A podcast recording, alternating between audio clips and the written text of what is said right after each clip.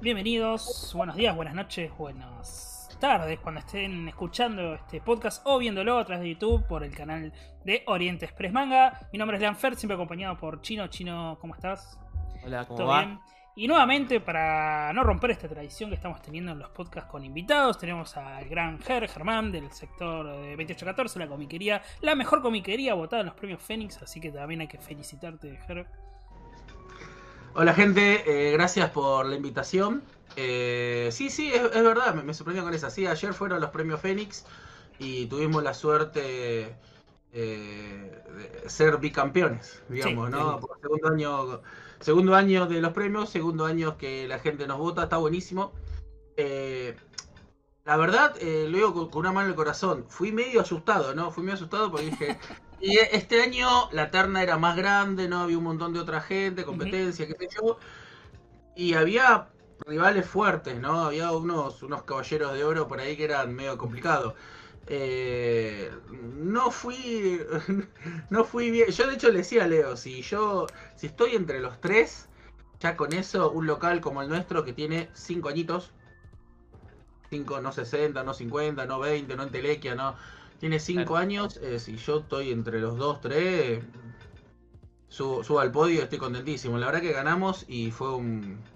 eh, bueno, frase hecha, es un logro de todos, eh, bla, no lo esperábamos Sí, sí. y todas esas cosas. Pero sí, lo queríamos, lo queríamos porque me gusta mucho lo que hace Leo. Me gusta mucho, en general, cualquiera que haga difusión de, de lectura, más que nada, ¿no? Tanto de series, las series se ven solas, ¿no? Eh, de lectura, de pasión, de análisis, de reflexión, cualquiera que, que se meta en ese mundillo que nunca, eh, nunca es grato, nunca te devuelve lo que das, eh, como ustedes, eh, la verdad que me gusta, me gusta apoyar y me gusta que hagan proyectos y uno poner su granito de arena para que, para que triunfe.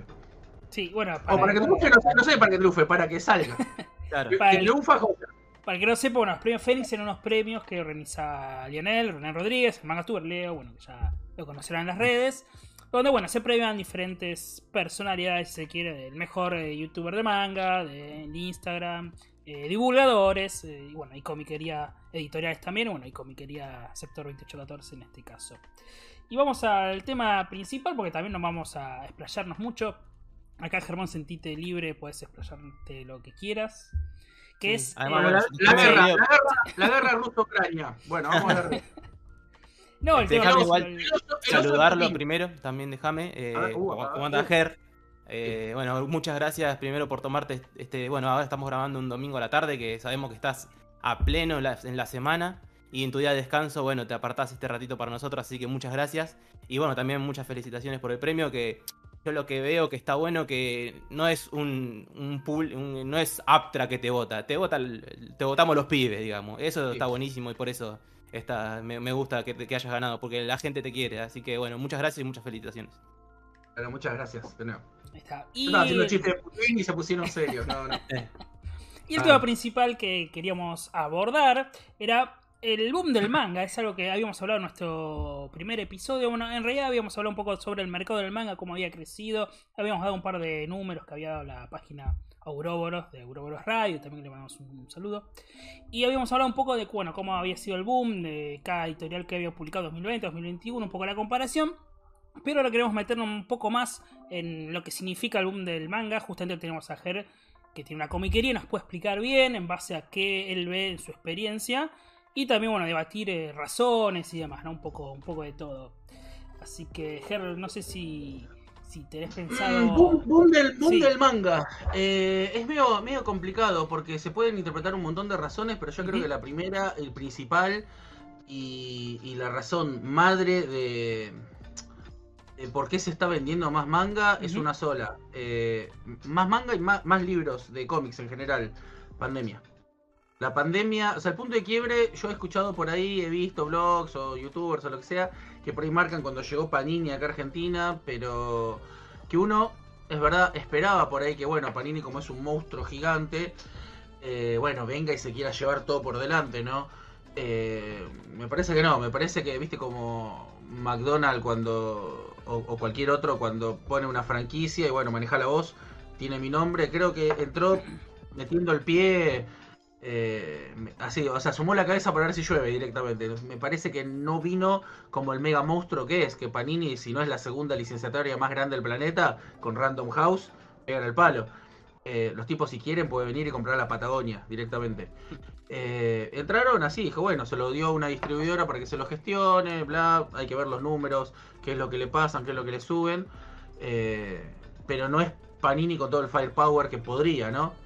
Claro, sí. Uno intuye un poquito cómo eh, supone que debe ser Ibrea en Finlandia. Eh, escueto. Entonces, eh, creo que es la pandemia. La pandemia lo que hizo es, bueno, recuerden, no fue un mundo atrás, otra cosa. nos mató a todos en un montón, nos metió en un mar de incertidumbre que no sabíamos dónde terminaba, dónde estaba la orilla. A nosotros justo nos cerró cuatro semanas. O sea, fue así, no sé si recuerdan. Un jueves Alberto dijo, Sí. esto se cierra, y ya el viernes, que era la, había novedades, ya no podíamos ya no podíamos trabajar, ya no se podía salir, era todo medio Mad Max, viste, era una cosa media, media rara peleándose por el combustible. Eh, a mí me da cagazo, en la, en la primer pandemia me da cagazo salir a comprar al, al- al chino, ¿no? Es que, che, me va a ir la policía a pensar que estoy boludeando. Que hoy, hoy pensándolo es, es una pavada terrible.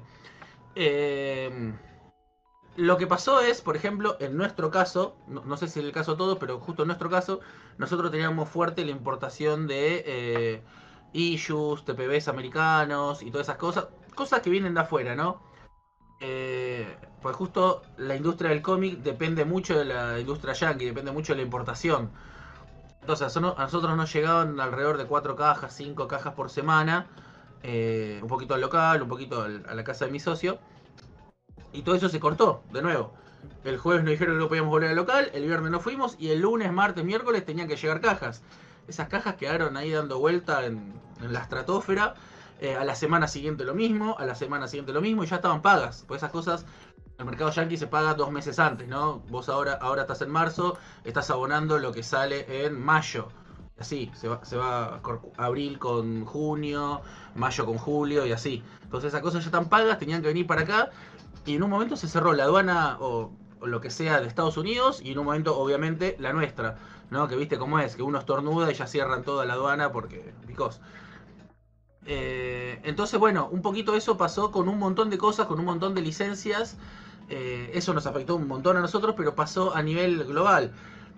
Pensá, ponete el lado de Omni, por ejemplo, ¿no? Tu gran competencia como Omni, como licenciataria de DC y Marvel en ese momento, acá en Argentina, ¿quién es tu competencia? ¿Quién, quién te saca público a vos? Eh, los Yankee, que viene a las dos semanas, salió un issue y a las dos, tres semanas ya, ya lo tenías acá.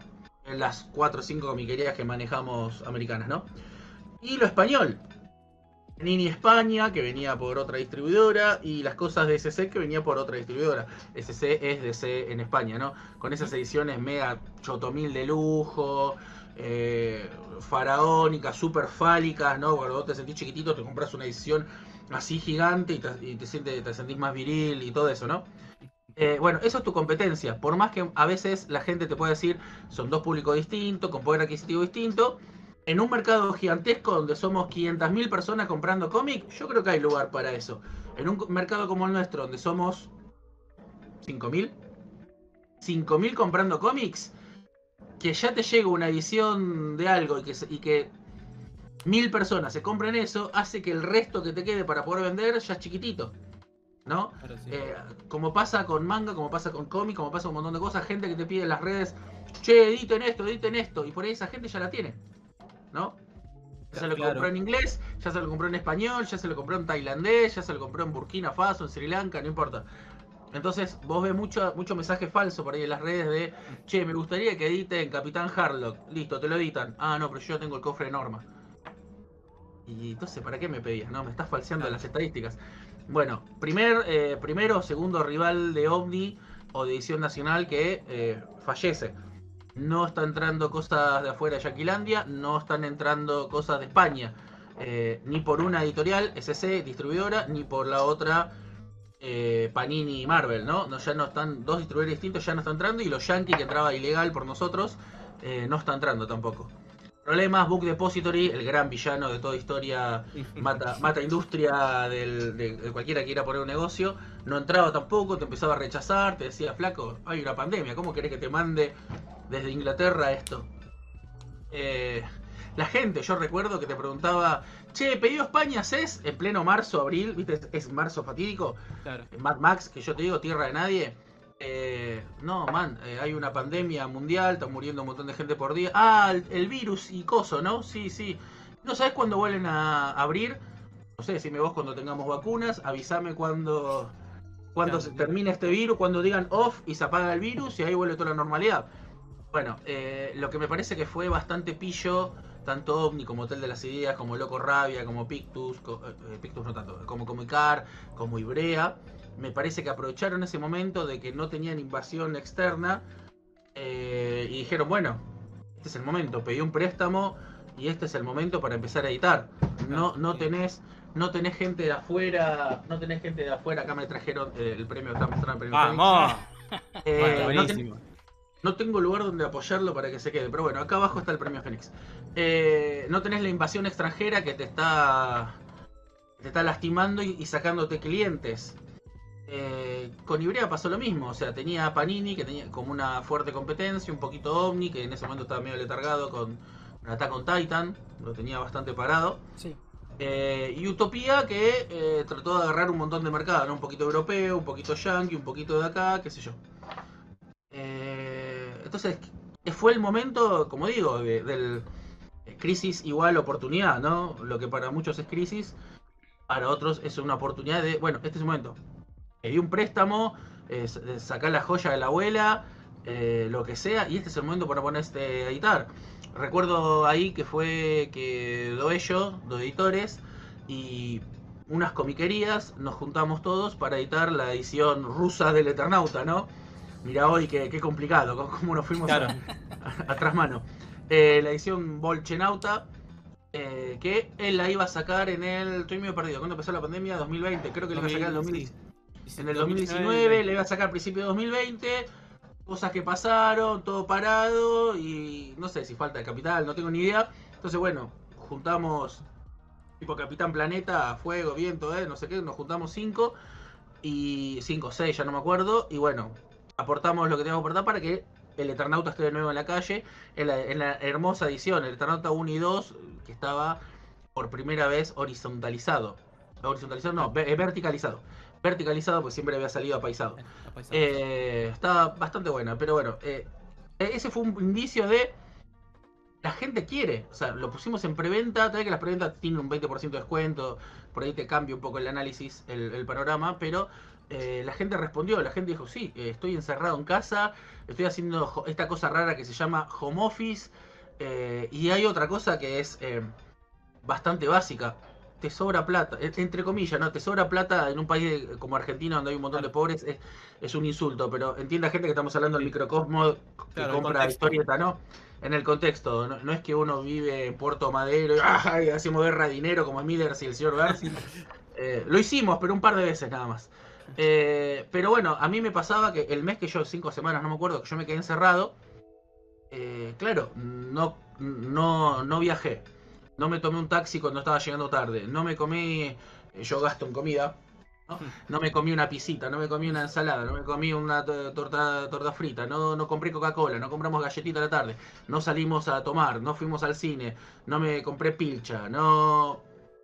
No sé, un montón de cosas que no gasté y estaba todo el día acá, eh, en mi caso con, con mi germo, y qué sé yo, y comíamos, compramos cosas y comíamos, cocinamos ahí. Eh, por miedo también no pedí helado, no pedí parrilla, no pedí porque viste en ese momento no sabía si el chabón viene y viene todo mutante así y te trae un- una porción de sushi, no, no tenías ni idea. Entonces, al estar encerrado, me- no sé, viví con medio sueldo. ¿No? O sea, y la otra mitad que me falta, eh, la otra mitad que me sobra, ¿qué es? Y es la parte que yo no estoy reactivando la economía, ¿no? Vivimos en sociedad, y acá viene el mensaje político, eh, Zamora, Altamira o algún zurdo viejo de esos, de eh, yo necesito eh, yo necesito que vos estés trabajando para poder pasar por mi local y yo le compro al Carrefour de enfrente, bueno, el Carrefour justo no, al chino de enfrente, bueno, tampoco el chino, al supermercadito de enfrente Eh, y el otro va y te compra vos y el otro trabaja con tu empresa y acá vamos recirculando dinero. Eso es activar capital, recircular la economía y no concentrarla, ¿no? Eh, bueno, no pasó. Entonces la gente le sobraba dinero a fin de mes, ¿no? A mediados de mes. Eh, entonces, no tenés invasión extranjera, ¿no? No tenés competencia casi. Y te sobra dinero y eso me parece que hizo que es. Y bueno, y, el buen tino, el buen timonazo de las empresas acá para ponerse a editar, a editar y a reimprimir. Y dijeron, bueno, ya está, vamos. La gente, justo ahora, ahora en, mi local, e, esto intentó ser objetivo, ¿no? Ahora yo te digo, en mi local, eh, era medio raro, ¿no? Había, estoy tratando de acordarme, pero por ejemplo Sakura, Sakura, la edición doble de lujo, iba por el 6, 7. Gente que no lo había comprado dijo, bueno, esta semana no hay nada y y bueno, dame los primeros 5 si voy probando. Che, está con Titan por cuál se quedó, por el 22. Y yo me quedé en el 12. Y bueno, dame los 10. Porque como no había novedades, no había nada, todavía no existía este mundo como hoy, tenés 10 novedades por semana, ¿no? Eh, de hecho, Ibrea recién se independizaba y, y la idea de Ibrea era sacar cada dos semanas. Eso muchos no se acuerdan. Cada dos semanas, hoy impensado, ¿no? y una, de hecho, una semana como esta, de la que estamos hablando, que no hubo ni una sola novedad de Ibrea, sino todas reimpresiones, eh, fue rara. Fue rara. Eh, bueno, Ibrea pre-pandemia iba a sacar, se independizó, se peleó con su distribuidora, problemas, bla, iba a, darnos novedades cada dos semanas. Y parecía normal, y nadie, nadie se le cayó el monóculo y dijo, Sacre Blue, ¿cómo puede ser? No, no, normal, cada dos semanas, está bien. ¿Qué sé yo? ¿Cuánto quiere que saque nuestra industria? La gente empezó a comprar, la gente empezó a consumir abro, una arista. Eh, recuerden que el manga en Argentina, en muchos lados, ¿no? Pero sobre todo en Argentina, es, un, es merchandising. Es horrible esto, pero el manga es merchandising del anime, por lo general. Sí. Si no, no, si no, no tiene sentido que un manga venda más cuando hay una serie, cuando se repiten capítulos, cuando aparece en Cartoon, cuando aparece en Crunchyroll, Chunchiroll, Omega Roll o cualquiera de esas anime furro, no sé. Eh, che, se estrenó una temporada, se estrenó una película, la gente viene a comprar el manga de esa película. Somos dependientes de eso, pero es un porcentaje muy ínfimo, ¿no? ¿Cuántos suscriptores tiene Crunchyroll? Un millón. ¿Cuánta gente compra manga? Otra vez. ¿6.000? Un poquito más que cómic. ¿7.000? Es nada, ¿no? ¿Cuántos de esos quieren leer? Y hay, y hay gente incluso que yo le he escuchado esta aberración atroz que... No, yo ya no me compro este manga pues ya vi el anime. Sí, sí, sí. No, o la otra es, eh, ¿en qué eh, tomo se quedó el anime? En el tomo 8, entonces compro el tomo 9. Claro, Vistar, por ejemplo, había estado la primera temporada, que creo que es el tomo 6. ¿Tenés el tomo 7? Ah, ¿tenés los otros? No, no, porque quiero seguir, no quiero esperar al anime, entonces... Es como algo rarísimo, ¿no? Uno se empezó a acostumbrar, o madres eh, bien intencionadas, pero que tocan de oído, eh, tenés, ¿Dónde empieza Naruto Shippuden? Y como sabes, en el manga, como Dragon Ball, se llama Naruto, no Naruto Shippuden. Y sí, en el tomo 27 empieza, ah, pues mi hijo quiere ver. Eh, y a lo sumo por ahí, después lo enganchás al pibe para que se compre los otros 26. Pero es muy raro. Che, ¿dónde empieza la segunda temporada? Te vas aprendiendo eso, ¿no? ¿Dónde empieza la segunda temporada de Demon Slayer? Y qué sé yo, en el tomo 11. Ah, bueno, dame el tomo 11. O los que no querían esperar a Attack on Titan, bueno, el tomo 27, ahí empieza la quinta, octava temporada, no sé. Son cosas que no deberían tener nada que ver, nada que ver, y no pasa con otro tipo de mercado. Con, otro tipo de mercado, los pitufos, Lucky Luck, Batman. Es más raro que vengan y te pregunten por, por algo de eso, ¿no? Entendiendo claramente que son dos universos distintos. A lo sumo podés ver algo que tenga que ver con un guantelete y alguien que hace un chasquido o un Batman, de dónde sale la relación Selina Carmine Falcone, eh, si es que vieron la película. Eh, pero es más raro, ¿no? Lo entiende como algo independiente, ¿no? no Es raro. El manga termina siendo una especie de merchandising, por eso existen frases como, no, este manga es buenísimo, pero llegó tarde. ¿Cómo llegó tarde? Eh, no tiene sentido, ¿cómo llegó tarde? O si vos podés ir leyendo el Quijote puedes leer Erasmo de Rotterdam y a nadie, nadie se pregunta eh, de qué, año, es, ¿no? Eh, no, esto de 1430, esto es Repami. No existe, en, el cómic no existe el concepto. No existe en otro tipo de arte, porque si nos vamos al cine yo no veo. Va, un poco sí, un poco sí, pero vos decís, eh, no sé, El Padrino, 1970. No, no, no, no lo miro porque ya, ya, ya, pasó, ya lo dieron en el Es Ya está, ¿sí? Es viejardo. Sí. Sí. Bueno, no existe eso. Eh, En foros, como decimos, de cine, por ejemplo. eh, Al contrario, creo que se valoriza un poco más el. Mira, este cine de los 70, acá se hacía de otra manera, hay tal director, acá empezó Scorsese, etcétera, ¿no? Eh, Claro, si Truffaut o Blade Runner, es como, Sí. bueno, vamos a, vamos a empezar a hablar de cine. Este listado lo tenés que tener porque si no, no podemos charlar de nada. En cambio, e- el manga, no, sé, no, no quiero tirarle porque son gente más chica, porque este mismo error lo veo en gente grande también, ¿no? Gente como uno. Gente como uno que está entrando en los 30, ¿no? Eh, en, en los 30 y 11. Y, y, y lo veo el error ese de... No, bueno, vos te gusta Kimagure y Orange Road porque eso es viejardo. No, no, Macros, Macros es del 82, no, yo no... ¿Entendés? Y no, Queen Emeralda, no, Harlock, eso es, es 78. Eso no, ya pasó, ahora tenés que mirar cosas nuevas. Y es, es muy el mercado diciéndote quién, a quién tenés que comprar, qué es lo que tenés que ver, quién es la waifu de la semana, del mes, del año. Eh, está como medio. eh, Se te ven Sí, los hilos, ¿no? sí. Te, están, te están manipulando un poco, ¿no? Diciéndote qué es lo que tenés que ver. Pero eso pasa con el manga, porque como decimos, con la música no pasa. Vos no decís, Queen, no, eso es viejo, eso Freddie Mercury murió en el 91, eso no lo escucho. Yo voy a escuchar, inserta acá lo que te diga eh, rock and pop, eh, FM zaranga o lo que sea. Con esto pasa un poquito eso y obviamente las editoriales eh, lo aprovechan, ¿no? Las editoriales de manga estamos hablando, porque Sí, sí. de nuevo, en OVNI vos sacás Crisis y nadie te dice 1986, que Pami. Dos Pami. Killing Joke, uh, 88, eso es re viejo.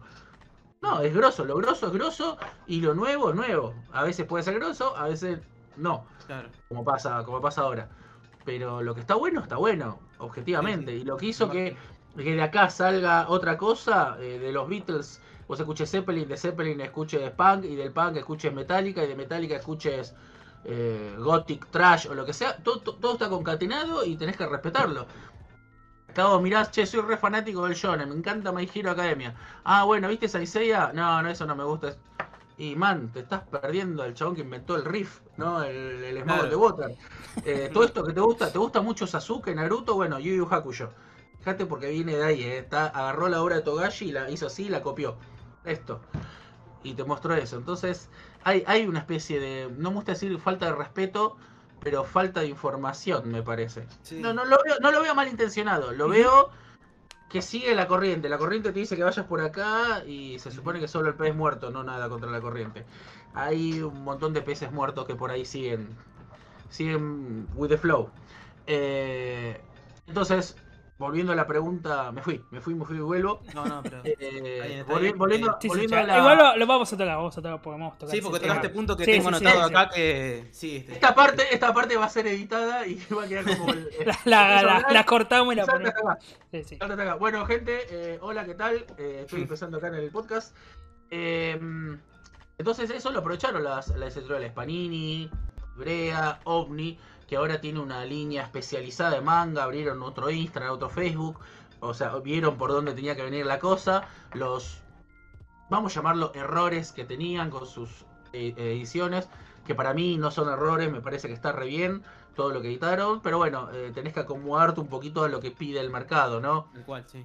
Eh, entonces, eh, creo que por ahí viene la mano, ¿no? La pandemia lo que hizo es que te sobra un poquito el dinero, mirar más series, y como mirás más series, te enamorás más de My Hero, Naruto, X, lo que sea, y aparte las, las, esta tormenta perfecta en el buen sentido, las editoriales hicieron mucho esfuerzo, porque te das cuenta que es mucho esfuerzo, empezaron a imprimir más cosas, entonces bueno, oferta-demanda, eh, la verdad que se fueron equiparando hasta que hoy tenés eh, una demanda, yo creo que, no quiero usar la frase de mi amigo Santi, el mercado está saturado, pero estamos llegando, hay un cuello de botella que me parece que, eh, no tanto así de géneros, porque hay un montón de géneros que todavía no están explotados, pero sí de la capacidad adquisitiva que tenés vos, ¿no? Me parece que tenés más oferta de ellos de lo que vos podés llegar a asimilar. Entonces me parece que estás consumiendo manga como si fuesen chorizos, ¿no? Es como, bueno, y ahora leo esto, y ahora leo esto, Y hay algo ahí en lo que lo que hablamos eh, fuera of the record. eh, por ahí el plan de eh, editoriales como editoriales super serias y gigantes y monstruosas eh, como Planeta Agostini. El plan de ellos de, bueno, vamos a parar un poquito, vamos a editar cómic caro, manga caro, en este caso Hokuto no Ken, y vamos a hacer que lo compren menos, se distribuya menos, haya menos laburo, total tu poder adquisitivo se va a ir, ya que hay plata que estaba sobrando, que tu poder adquisitivo se vaya ahí. Te compras dos Hokuto y con eso te comprabas 10 Ibrea. Así literal.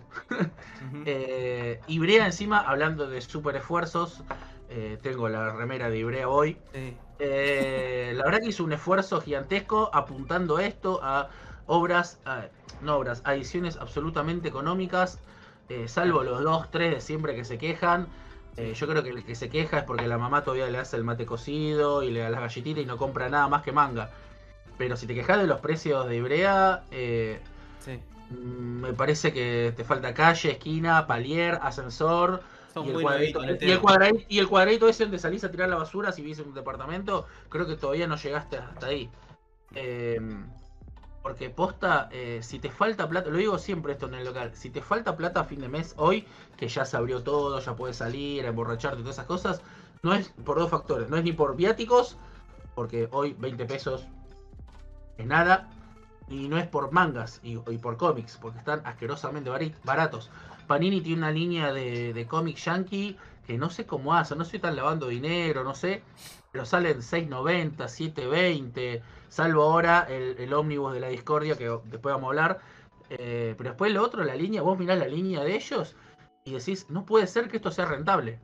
No sé si están haciendo un dumping y quieren matar a OVNI, no sé, pero eh, es increíble. No puede ser que salga tan, tan, tan barato. Y cuando Claro. sacaron el ómnibus de Eternos, eran 400 páginas, ¿no? A 3 mil pesos.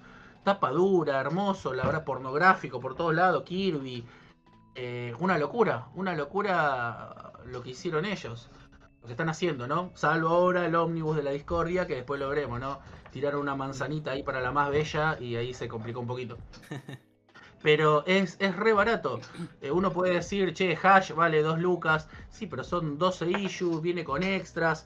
Omni apuntó a una cosa que nunca había hecho y que nunca había pasado en Argentina, que es, primero, que una, una licenciataria como Omni tenga su licencia por más de 2 años, 4 años, 5 años. Sticker Design estuvo 2, Comi... Conosur, ¿era? Conosur lo tuvo 3, 4. Panini Argentina ya había venido en su momento, miró, olfateó y dijo, acá me voy, y nos dejó colgado a todos. Eh, Perfil también estuvo unos años, hasta el 94-95, del 88, 89 al 94-95. Y antes hubo otras cosas, bueno, lo que sea, Novaro que nos llevan extranjera cuando no teníamos industria nacional. Y eso, nunca pasó con el licenciata- licenciataria tenga Omni y, eh, perdón, Marvel y DC al mismo tiempo y que, bueno, después perdió Marvel y que Omni lo conserve tanto tiempo. Lo que hizo, bueno, necesitaba madurar, nutrirse, eh, sentar raíces o la analogía que quieras. Y hoy lo que está haciendo es, bueno, tenemos clásicos que están buenísimos y todo editorial lo tiene que editar. ¿Qué hacemos? Editamos igual que todos los demás y va a ser otra edición de Crisis, otra edición de Vendetta, otra edición de Killing Shock, otra edición de Watchmen. O le ponemos algo propio para que sea, para que se diferencie, ¿no? Entonces vos mirás Watchmen, ¿no? Yo recuerdo eh, también, a ver, me equivoqué en ese momento, y habían anunciado Watchmen y Killing Shock casi al mismo tiempo Sí. ellos. Sí, y dije, otra vez, boludo, esto no se va a vender. Killing Shock, abrís el diario y está Killing Shock ahí. O sea, mi vieja tiene Watchmen. Eh, salió y vendió un montón. ¿Por qué?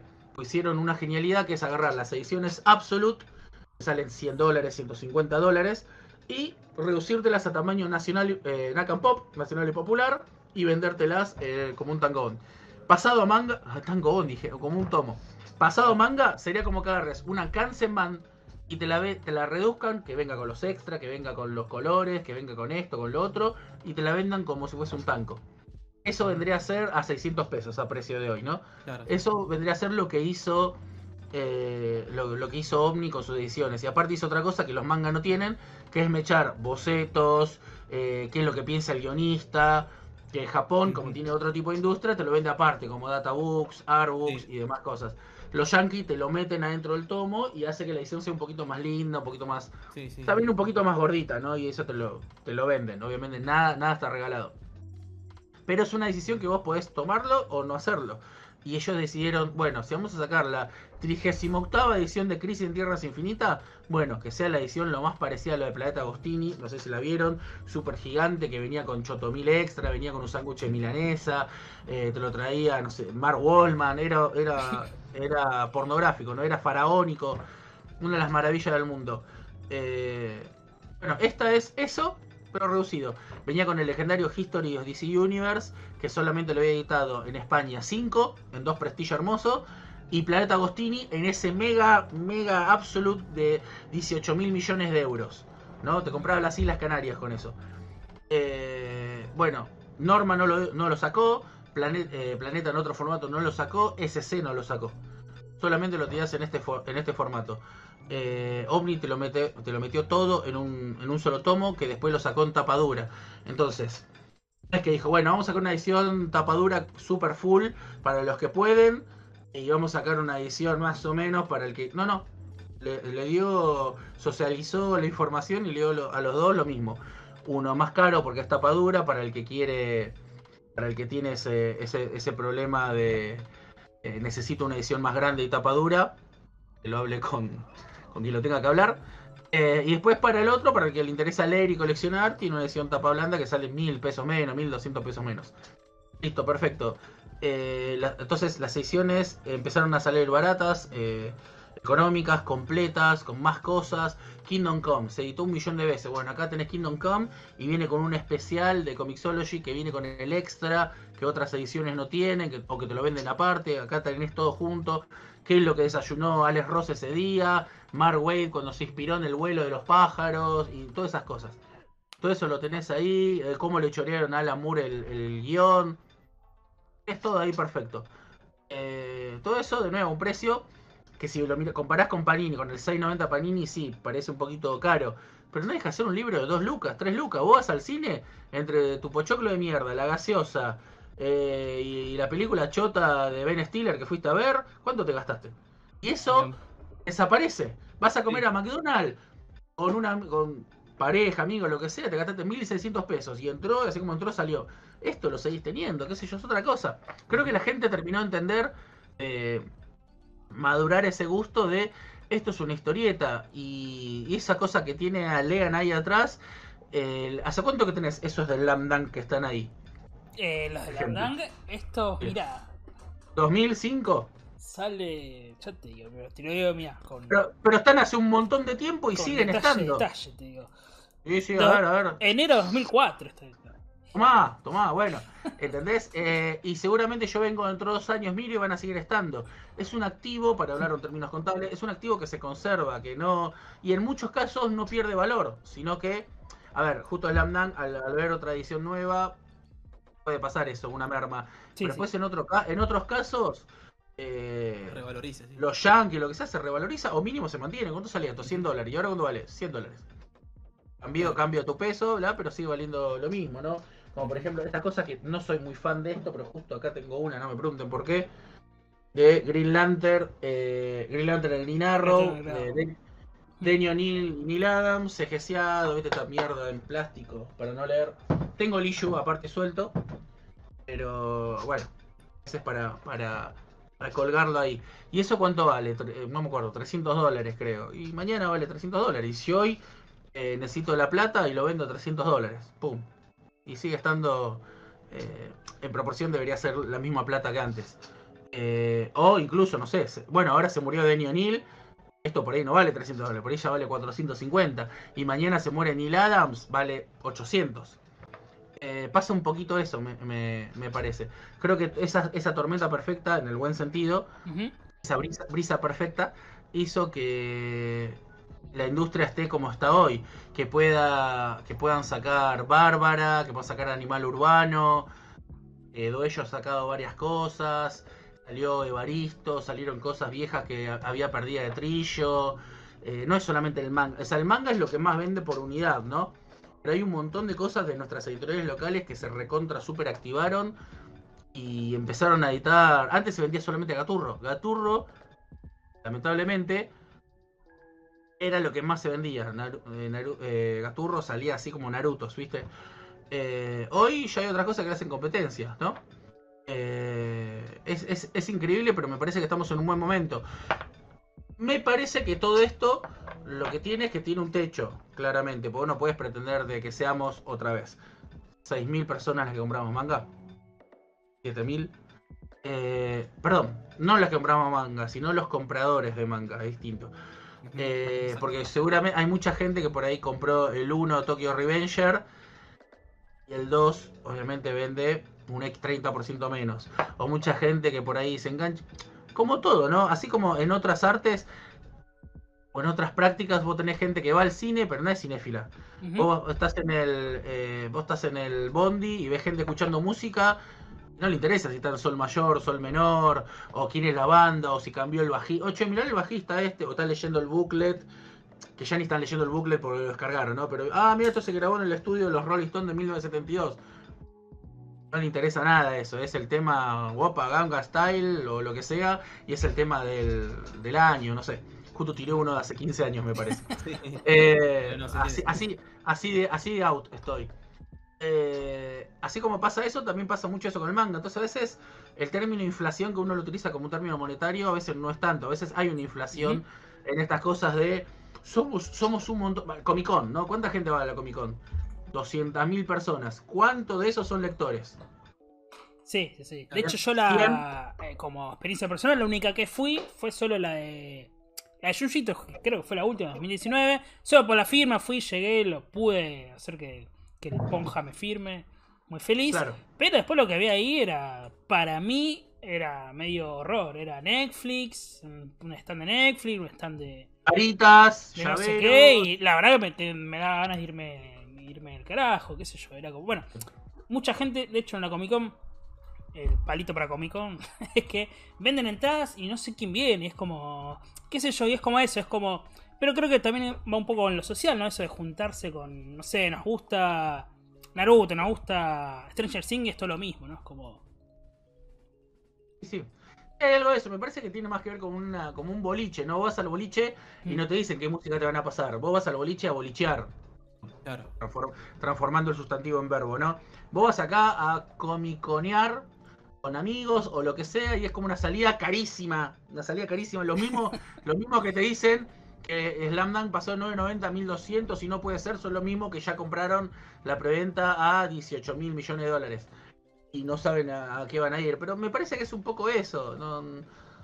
Es como ir a una heladería con los, eh, con los ojos cerrados y decir, bueno, dame un kilo de lo que vos quieras. Claro. Elegime vos. Y, y pa- y pagar los 10 mil pesos. Claro. Pagar los 10 mil pesos, ¿no? Pero está bien, es la salida, es, el, es la joda, sí, qué sé sí, yo. es el, el Eh, ambiente. me, parece, me parece que tiene que ver un poco con eso y que en su momento, Ibrea cuando estaba a precio dólar, cuando, cuando sus mangas valían 8 dólares, 9 dólares, como deberían salir, tenía una promoción 4 por 5 por 4, 3 por 2, no me acuerdo cómo era. Sí. Tenía una cosa así porque ellos tenían otro margen en ese momento. Vendían menos, pero tenían otro margen. Hoy, con el margen súper achicado, eh, porque los mangas, ¿cuánto valen hoy? 3 dólares. Eh, con, el mar- con el margen súper achicado que tienen, obviamente no pueden hacer eso. Más allá de la lealtad hacia sus clientes semanales, de eh, si vos haces una super mega promoción de esa, ese mes yo no vendo nada. Veo como que matás a la gallina. O no matás a la gallina huevo huevo de oro, pero la recagás a palo por un mes la recasa a palo, pero la verdad que con otra vez remera de Ibrea, con todo lo que hacen de mantener precios, de eh, sacar novedades. Porque también otra cosa, vamos a hacer un, un o un What If, como lo de Marvel. Imagínense que Ibrea siga editando la cantidad de series que tiene, pero ninguna de licencia cara, con ninguna Tokyo Revenge, ninguna Kimetsu, ninguna... ya, eh, no tenga Dragon Ball, no tenga Saiseiya, no tenga todo lo que tiene. Eh, y, y saca a Perito Poroto, Chumpi Mocoso, Tu culito Sakayama. Eh, estaría bueno igual. Estaría bueno igual porque tenemos un mercado súper grande y nutrido, pero no tendría no tendrías los hitazos que tiene. Bueno, Ibrea hace eso y encima tiene, no sé, decime los cinco anime o manga más vendidos de la historia. One Piece, Dragon Ball, Kimetsu, Tokyo, ahora si querés, no sé, todo lo que vos quieras están ahí. ¿Qué falta? Sí. ¿Cuál le falta? A mí me encantaría que tenga Kaguya, que tenga Banana Fish, esas cosas que están enfrente, ¿no? Eh, Akira, Akira me encantaría. Akira es un orgullo para mí que esté en Argentina Sí. editado. Sí. Eh, aunque hoy estoy súper descatalogado, ¿no? Pero, ¿qué le falta a Ibrea? Me parece que hacen un laburo semana a semana. Eh, yo tengo, esto por ahí no debería decirlo, ¿no? Pero tengo gente amiga trabajando ahí en Ibrea y te dicen, no duermen, eh, van re el sábado tienen que ir a trabajar, o el viernes que es el día de salida están a las seis y media de la mañana ahí, están hasta la noche. Eh, es una locura, no es que, bueno, hola, somos Ibrea, jugamos, nos tiramos plata, miramos un stream, un video y ahora nos vamos a laburar no, los chabones es una fábrica, es una empresa, es, es como, como uno no se imagina que debería ser. Es, como, como, la cervecería Quilmes, ¿no? Vos te imaginás que están todo el día escabeando y los ejecutivos están boludeando.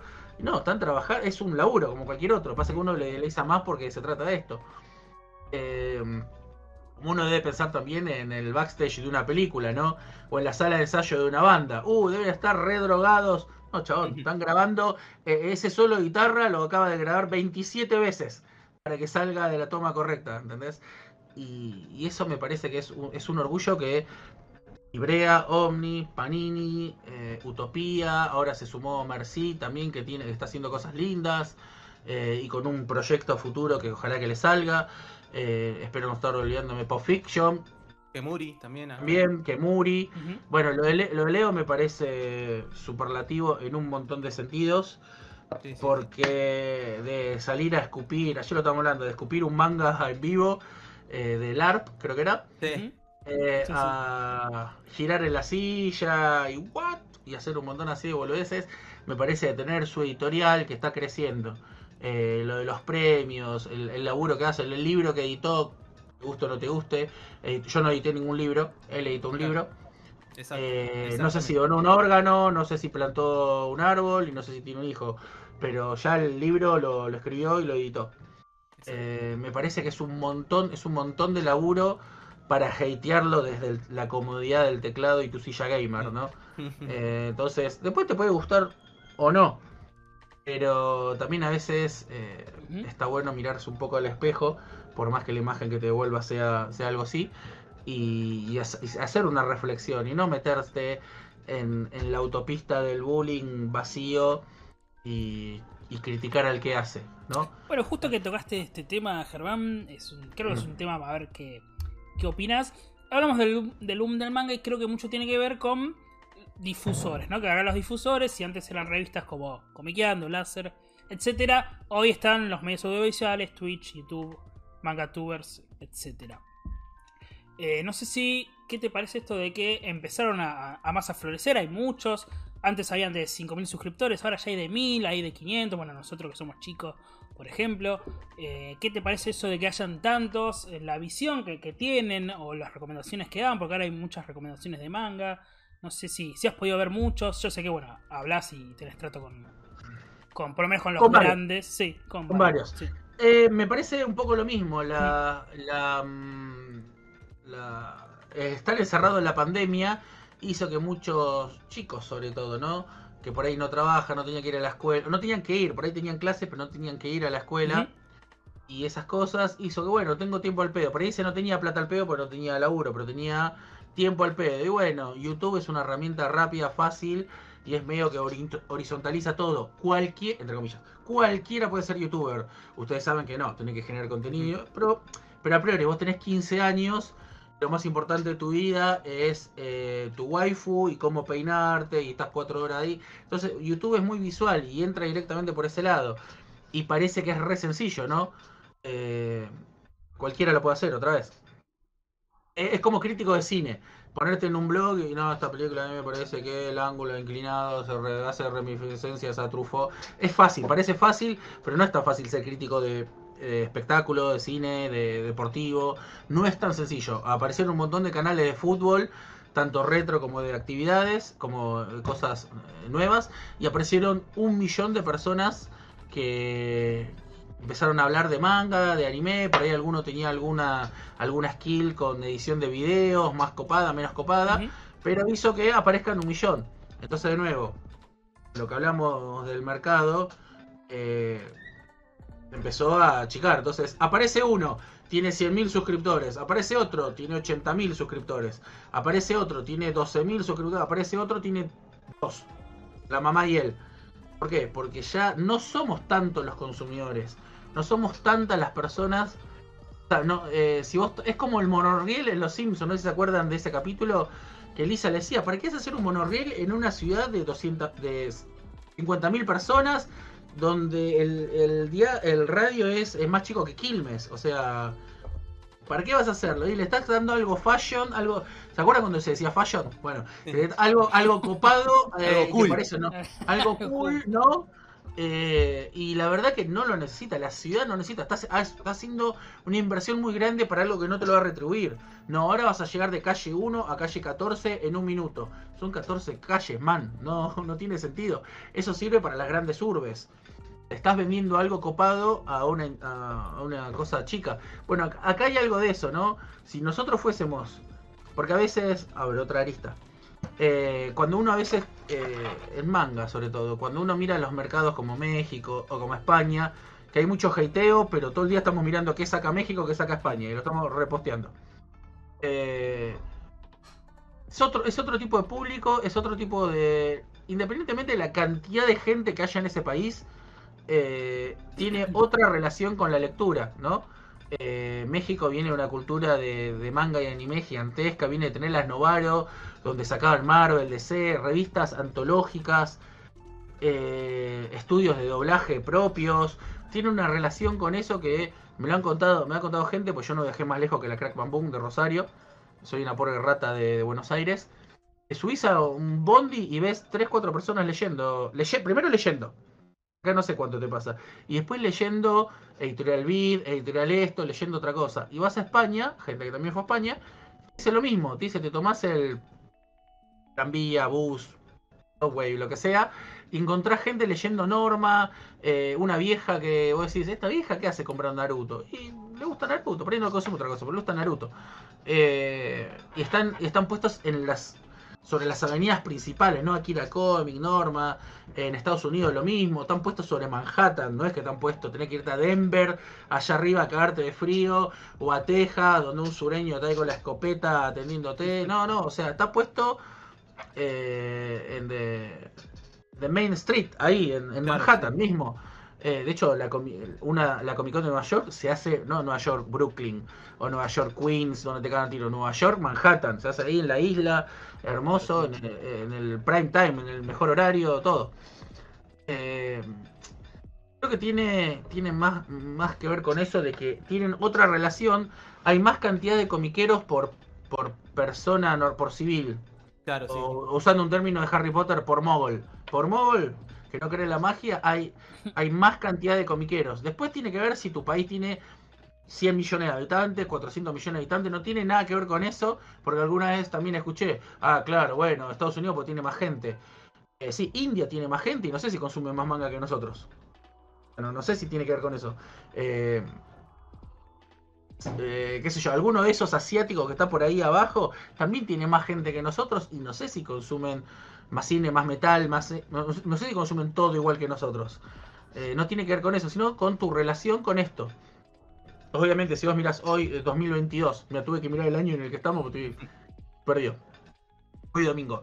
En el año 2022 versus la gente que consumía manga en el 2018 versus la gente que consumía manga pre-Ibrea en Argentina, cambió un montón. Hizo, subió un montonazo. Stonks. Eh, por ahí supongo que para un futuro va a pasar lo mismo, pero creo que ya estamos entrando en una especie de planicie en la que va creciendo, pero hay más, hay más oferta y va creciendo menos. O sea, para cada, para cada tomo de Ibrea que es, tiro número hacia el aire, ¿no? Pero para cada tomo de Ibrea que va saliendo debería haber 100 clientes nuevos. Y no hay 100 clientes nuevos. Sale Weathering With You. Aparecieron 150 clientes nuevos que, ah, voy a empezar a consumir manga. No, Claro. apareció uno que se lo compró, apareció otro que, que el nene que viene con la bandana de Naruto y se compró Kimetsu, o Jujutsu, porque está la Jujutsu manía. Y no sé si son lectores, esto es lo que quería decir hace 40 minutos más o menos. De gente que por ahí entra, consume y se va y yo no sé. Y, y saben que, por ejemplo, cuando Avenger, toda la Endgame, todas las salas repletas, llenas, todo vestido de Thanos, de Black Widow, de qué sé yo. El estudio sabe que vos tenés que seguir atrapando gente, porque no es que gente que no, yo estoy con Estudio Universal, o voy a seguir a este actor, o voy a seguir Marvel. No, después son palomas. Son como eh, los gorditos golondrina que vamos al gimnasio en septiembre para llegar bien a diciembre. El chabón no dice, uy, voy a tirar las paredes, voy a comprar el local de al lado porque mira, me está entrando más gente. No, no, saben que en enero siguen quedando los, los que tenés siempre que van todos los días a la mañana. Los que van a la tarde son los que quieren mostrarse, los que están así mirándose al espejo. Y en, van una semana, la otra semana van una vez sola, la otra semana llueve y ya no quieren ir, y la otra semana lo dejaron. Eh, los golondrinas, ¿no? Entonces Claro. hay mucho de eso. Vos tenés que vos tenés que ver que, eh, de nuevo, yo creo que Roberto y demás son suficientemente inteligentes como hicieron una tirada de 8.000 ejemplares para Tokio 1. Yo creo que nadie dijo, ah, tenemos 8.000 clientes para todas nuestras series. Claro, No, es Tokyo Revenger, es el 1 y es Once in a Lifetime. Ujú. Ya para el 2, la tirada es de 6000. Ya para el ya para el 6, 7 se acomoda y es un poquito más de la tirada normal. Ujú. Pero no sé cuánta gente nueva. Contigo nueva, otra vez, me refiero a lectores, ¿no? Gente. Gente. Con el compromiso para esto, ¿no? claro, No, sí, no sí. lo quiero meter en el ámbito político, pero que tengas el, el commitment para decir. Voy a hacer de esto esta virguiada mi vida y voy a dejar de, eh, o sea, voy a hacer mi presupuesto en base a los mangas que compro. Eso, eso es un compromiso, ¿no? Eh, por ahí no fumo, por ahí tengo la suerte de no fumar, de no que me gustan los videojuegos, no salgo tanto, eh, lo que sea, pero voy a, voy a separarme 5 mil, 10 mil, 12 mil, 3 mil pesos por mes para, para los mangas que, que- que yo quiero. Eh, es- ¿Pensás ese que, compromiso. que ya esta gente que está comprando, hablamos también hace ya 40 minutos esto de los tomos 1, ¿no? La gente compra novedades y que después no sé si, si continúan las series. Por un tema, no sé si modo, quedar bien, Instagram, etcétera, etcétera, donde hay que enseñar lo, lo que uno compra y demás. ¿Sentís que entonces hay un techo y que estamos llegando al techo de, mira, somos lo que somos y no sé si entrará más? Y de hecho no sé si se irán, si tal vez será algún tipo de justamente de boom y explota y, empieza a bajar la, curva. No creo que baje, yo creo que cada vez sube, cada vez sube más, eh, pero cada vez más lento. Yo creo que el salto que hubo cuando empezó la pandemia, 2020, yo creo que el salto que hubo entre 2020 y 2021 fue gigantesco y el de 2021 a 2022 fue inmenso. De 2022 a 2023 yo no estoy seguro, estoy casi seguro que no va a ser tan grande como ese. Esto es como un bebé, ¿no? El bebé cuando crece en un año pega el doble de tamaño. Vos después en tu vida no, no creces el doble. No es que un año me hizo un metro cuarenta y el otro año me di dos metros ochenta. El otro año me di cinco metros sesenta. Al principio, cuando crece, cuando empieza a crecer, eh, creces el doble, ¿no? Creces el doble, creces un 50%. Vos, vos el año que viene no vas a medir 50% más de lo que medís hoy. Llegás, ¿no? Bueno, esto, eh, la analogía es media fallida porque acá seguís creciendo, pero es poco. Eh, me parece que que estamos llegando a ese momento en el que me parece que necesitamos otro tipo de estrategia, que obviamente no se lo voy a pedir a Omni Brea, pero me parece que deberíamos tener otro tipo de, de inversión para llegar a más público nuevo. Yo me doy cuenta en el local, por esta gente, como decía Lean, que, vení, que habla por temporadas, ¿no? Que tenés la temporada 3 de Logina. Eh, bueno, justo Logina no tiene, pero tenés la temporada. Tenés el capítulo tanto de Yu Hakusho. Eh, esa gente me parece. eh, todavía está virgen, todavía está ahí suelta y hay que meterla en esto, ¿no? Cuando te preguntan eh, por mangas que están leyendo en Scan o por animes que están viendo en Scan, no sé, el de la minuta. Esa rubia que está ahora de moda, eh, My. Girlfriend, qué sé yo, no sé. Y te preguntan por el manga ese, o la Bunny Senpai, esa que está vestida toda de conejita. Che, ¿tenés el manga de esto? Te das cuenta que esa persona no entra a Ibrea, no entra a los re- cosos, no te escucha vos, eh, entra a la comiquería como entra- entró a pedir medias enfrente, y está bien, es- y está bárbaro. Sí, sí. Todavía hay un mínimo porcentaje de gente que se puede eh, meter en esta, en esta droga infernal. Es mínima, pero todavía hay, ¿no? Claro, sí. Yo lo que Sí, sí. digo es, A mí a veces, perdón, a mí me causa ternura ¿no? esta gente que, vos- que vos decís que son nuevos, entre comillas, en el mundo de, de lectura y de manga, que a veces comentan en el blog de Ibrea y es muy gracioso cómo le contestan, que es como, pará, está entrando recién, no sabe nada, no, le contestan. ¿por qué se atrasó tanto? Dos meses. Sí, Sí, sí. Y no, Sí, y le contestan claro. para el orto y me causa gracia porque uno entiende, pasa que es difícil a veces el trato con, con, con el público. ¿no? Sí, a ver, eh, Oberto contesta para la mierda, Sí. pero de nuevo, yo a veces voy en el bondi y me pongo a leer así un poquito. Sí, sí, blog. Y digo, y claro, boludo, esta, y aparte vos pensás que esto está moderado. Estas son las preguntas que pasaron. Más que las preguntas que no pasaron. Más que el, el nivel que decís. Claro, aprendiste a respirar ayer. O sea, si escribiste Sí, sí, esto, no. Van a cancelar Vistar, te preguntan cosas así. Claro, es, es- es verdad el rumor de que, de que Panini compró el depósito de Ibrea por. ¿Entendés? Y Claro, qué sí. sé yo. Van a sacar esta serie Shintama que ya lo preguntaron 14.000 veces. Eh, poné control F y, y buscalo por ahí que seguramente lo hablaron. Eh, ¿Por qué están editando menos? Qué sé yo, esos son tus problemas. Pero eh, eh, de nuevo, no hay que atacarlo ni a Oberto por responder para la mierda, ni a esta gente, porque es, eh, no sé, eh, sos vos que ayer- hoy escuchaste un primer disco de Iron Maiden y te estás metiendo en un foro de, de Iron Maiden. Eh, eh, y estás preguntando cuándo viene para acá, o si Bruce Dickinson es hincha de ferro. No tenés mucha idea. Y está bien. Y está bárbaro eso. Para eso existen ustedes. Me parece, como decías, antes existía la láser. La comiqueando mucho antes. Y demás revistas. Mutant Generation, me acuerdo. La RAN. Un montón de revistas. Me parece que ustedes tienen el gran poder y la gran responsabilidad eh, de, de no ser como los periodistas de TN, ¿no? No, no ponerte a hablar al mismo nivel de la gente de la calle, porque para eso hablo con. voy a la fila del banco. ¿Y usted qué piensa de la guerra de Ucrania-Rusia? ¿Y usted cree que Cristina robó? Y no, pero para eso hablo con mi tía. Se supone que ustedes son de alguna manera formadores de opiniones, y por esto decía al principio que eh, todo lo que sea apoyar, todo lo que sea apoyar la industria, sobre todo de lo que es la lectura, no tanto de lo, lo visual, anime, bla, todo lo que tenga que ver con lectura es re difícil. Ustedes lo saben, cuando vos haces un análisis sobre Before Vendetta, 10 likes. Cuando vos mirás eh, top 3 de waifu más cachondas, un millón de likes. Eh, pss, qué sé yo, pero ya hay gente para eso. Me parece que nosotros estamos para, nosotros, perdón, ustedes están para agarrar a esta gente que te dice eh, temporada 2 de Beastars. Claro. Los que le preguntan a Berto si ya salió, ¿cuándo van a sacar el tomo 9 de Chainsaw Man? Que no salió ni siquiera en Japón. Creo que ustedes están para educar, formar, moldear o darle criterio, o darle herramientas a esas personas que están ahí para que después esa, esa gente crezca sola, ¿no?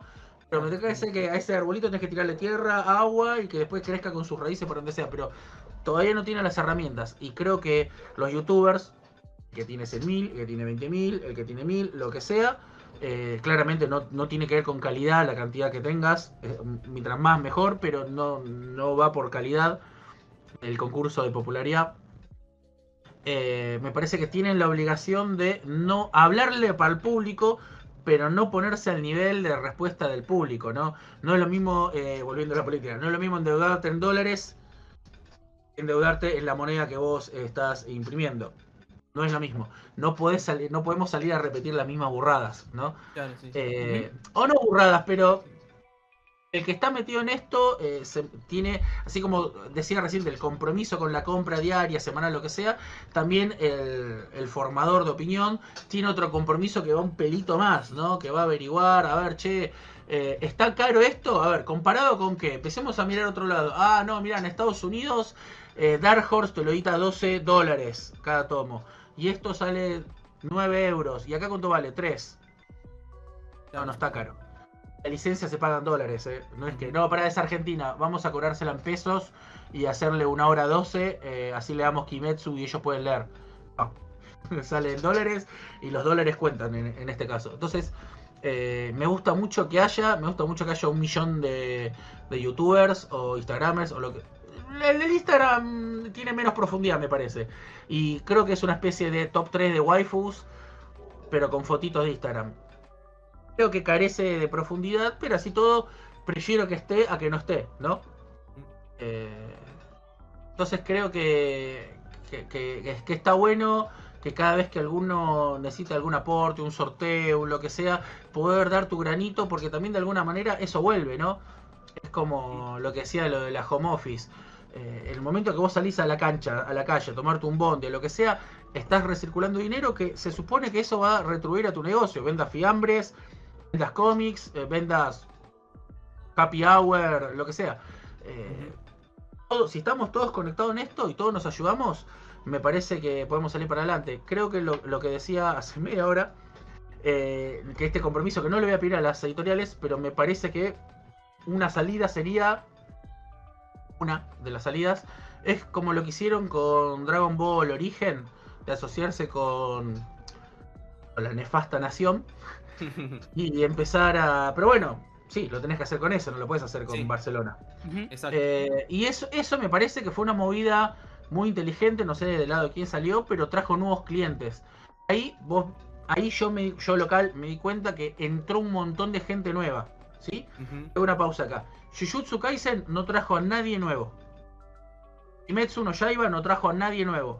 Tokyo Revenger no trajo a nadie nuevo. Son todos, so- nosotros tres lo compramos. Nosotros tres y un millón y ocho mil personas más. 7.997 personas más. Pero que somos la que más o menos veníamos comprando. Claro. Dragon Ball Origen a color más grande en los kioscos trajo un montón de gente nueva. Trajo gente que te das cuenta. Mira, tengo una, una anécdota, eh, si me dejan hablar dos minutitos más. Mercado Libre, que es eh, el terror, el horror del comerciante. Eh, una vez una señora nos compró Dragon Ball Super, un tomo, no sé, el 1, creo que era el 1. Y, y nos hace un reclamo, y me- o sea, sin hablar con nosotros, ¡pum! reclamo.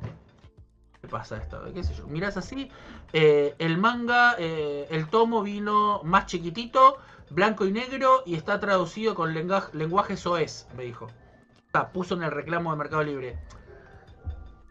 Y te das cuenta, haces 2 más 2, y decís, claro, ella conoció Dragon Ball por Dragon Ball Origen.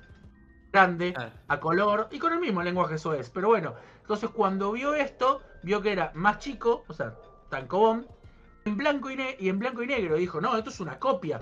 Esto, esto es retrucho. Me estás dando. Yo quería a color, yo veo el anime y me estás dando esto. ¿No? Claro.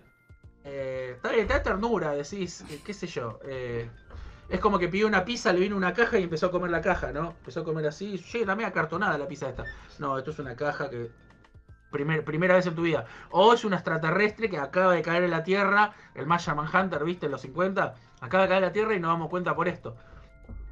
Eh, no sé, eh, eso, más allá de la risa, más allá de que nos, nos sancionó Mercado Libre, nos saca una tarjeta roja, esas cosas son las que dicen, esto fue una buena movida. Esto trajo gente que, que- que nunca en su vida se cortó con, un- con una hoja, que nunca abrió un, un libro en su vida, y está buenísimo. Podrían haberlo hecho, no sé cómo fueron el trato, así que no, no quiero meterme en eso, ¿no? Porque Ibrea sabe más que yo, OVNI sabe más que yo, pero hubiese estado buenísimo que lo hagan con Suasa, con Seiya. Justo. Dragon Ball tiene una edición a color que llama más el color que el manga, porque vos agarras un manga y ya sabés más o menos que estás mirando un Sí. manga y que no tiene que ser a color. Y las dos páginas a color que tiene, tres, tenés que agradecerle a la vida. El, el lector outsider por ahí le cuesta un poquito más, quiere que sea más colorinche. Claro, más que en el imaginario popular de, de acá, por lo menos en Argentina, como que tiene esa idea de, de cómic a color.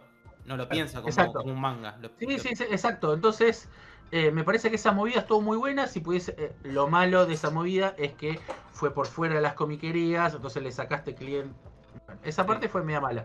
Pero eh, eso fue, fue buena.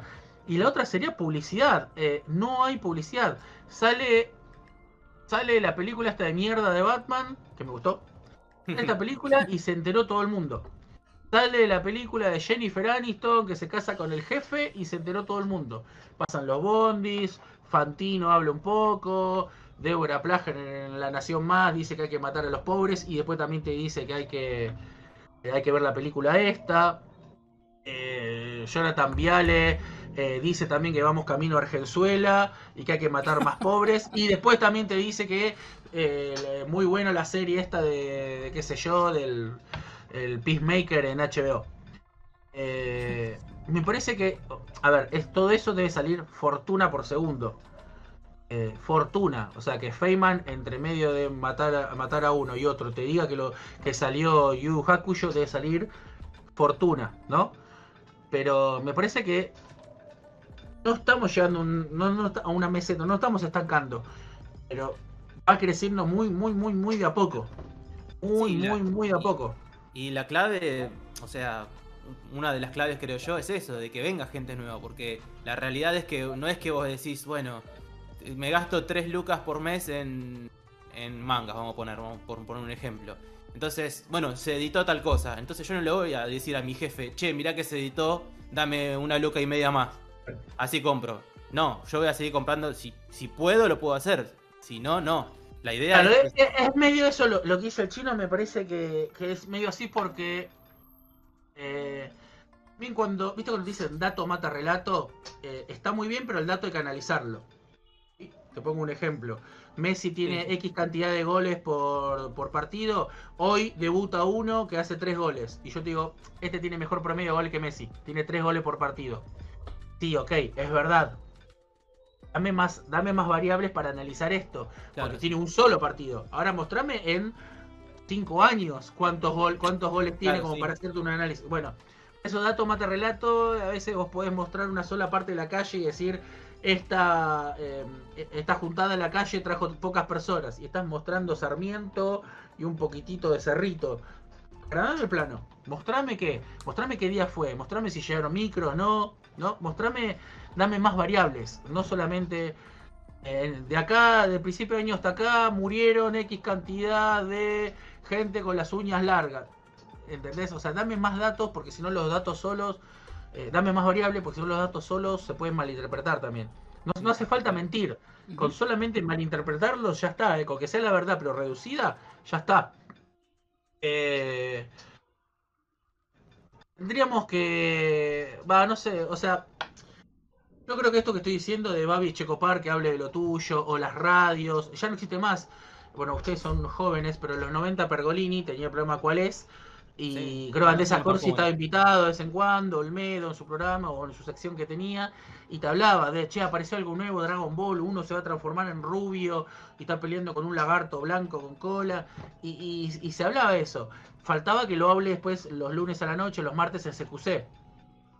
Ese era un público más grande, pero el público que tenía en, en la radio, en, en, otras, en otro momento se escuchaba mucho radio, gente, eh, eso hacía que llegue a, a- a más gente.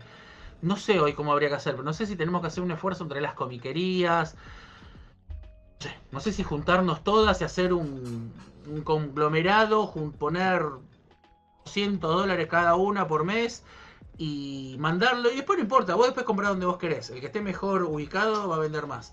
Pero no sé si ese es uno de los caminos para no estar en esta meseta. Que no es meseta, va creciendo, pero va creciendo de a poco. Muy, muy de a poco, sí. Este, sí, mirá, eh, por suerte tenía un par- varias preguntas y las fuiste tocando todo el tema. O sea, porque como bien decís, si bien la pandemia fue el, el motivo principal, fue todo como un caldo de cultivo. La pandemia fue el pico que has- provocó este boom, ¿no? Mencionaste el tema de los precios, eh, mencionaste también el que haya editoriales argentinas, porque si no hubiese editoriales argentinas, claramente esto no, no estaríamos no estaríamos Sí. acá sentados, básicamente.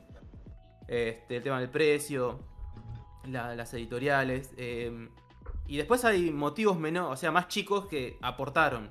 Eh, quizás desde afuera, para mí, eh, capaz que me estoy equivocado, pero quiero ver tu punto de vista. Eh, ¿Se ven más chicas? Viste, nada que ver, pero como que, como que también otra clave. Con todo este de nuevas movidas, ¿se empezó también por ese tema? Eh, que haya más mujeres metidas en el. en- Porque antes yo me acuerdo que no, imposible. Cuando iba pre-pandemia a la, a la comiquería, nada, cero. Ahora sí voy y veo un par, pero ¿es realmente así esa sensación? El o- manga, es que el manga en sí trae más chicas, ¿no? Uno que viene del palo del cómic, por ejemplo, sabe que esto es un básicamente un club de varones feos. Y, y sí, vos vías- ibas a un evento de esos rancios comiqueros cerrados. Y claro, a lo sumo el flaquito más lindo era, era el que miraba, ¿no? Porque no había mujeres. Había poco cosplay de Wonder Woman, había poco cosplay de lo que sea. Cuando empezó, bueno, en épocas de sticker design, 2005, 2007, 2006, 2008, ibas incluso un evento otaku como la Cumbre Otaku, y casi, creo que era la Cumbre Otaku en el jardín japonés. Y, y en esos lugares la mayoría de, de- de cosplayers de cómics eran todos hombres. Eh, el manga, una de las cosas hermosas que tienen, y con mucha diversidad, en el buen sentido, es que atrae más a mujeres. Yo no sé si. No quiero, no quiero entrar en esta pelea de, de cultura versus biología. Pero no sé si. Los cómics de superhéroes. No el cómic yankee, pero los cómics superhéroes por lo general son más de acción. Tienen más que ver con rescatar gente. Tienen que ver con unas cosas que históricamente no son las que eligen. O las que el mundo y la cultura hace que elijan las mujeres, ¿no? En cambio, en un cómic, o sea, no, no sé cuánta- cuántos bomberos mujeres hay, cuántos policías hay, cuánto, cuánta infantería hay, cuánto milicia hay de, de servicio al público rescatando gente, ¿no? Cuántos paramédicos, si, un, si vos ves una ambulancia, cuántas mujeres bajan de la ambulancia rescatando gente.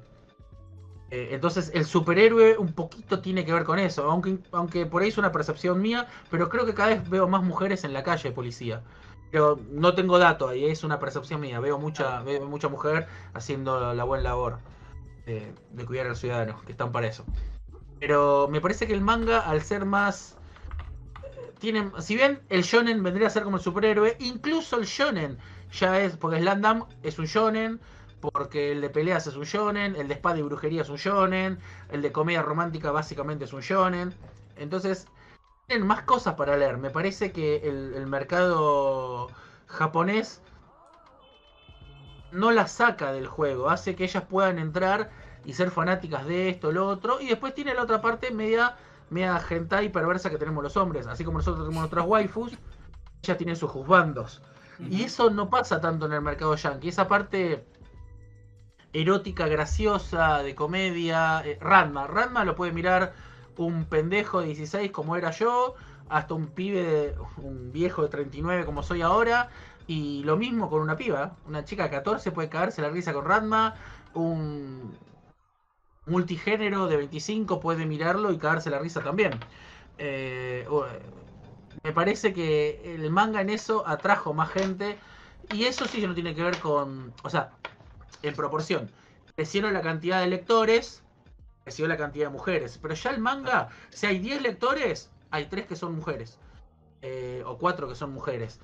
Incluso tenés, eh, y que no todas son cosplayer, eh, que solamente buscan el personaje bla y se disfrazan, sino algunas también son lectoras.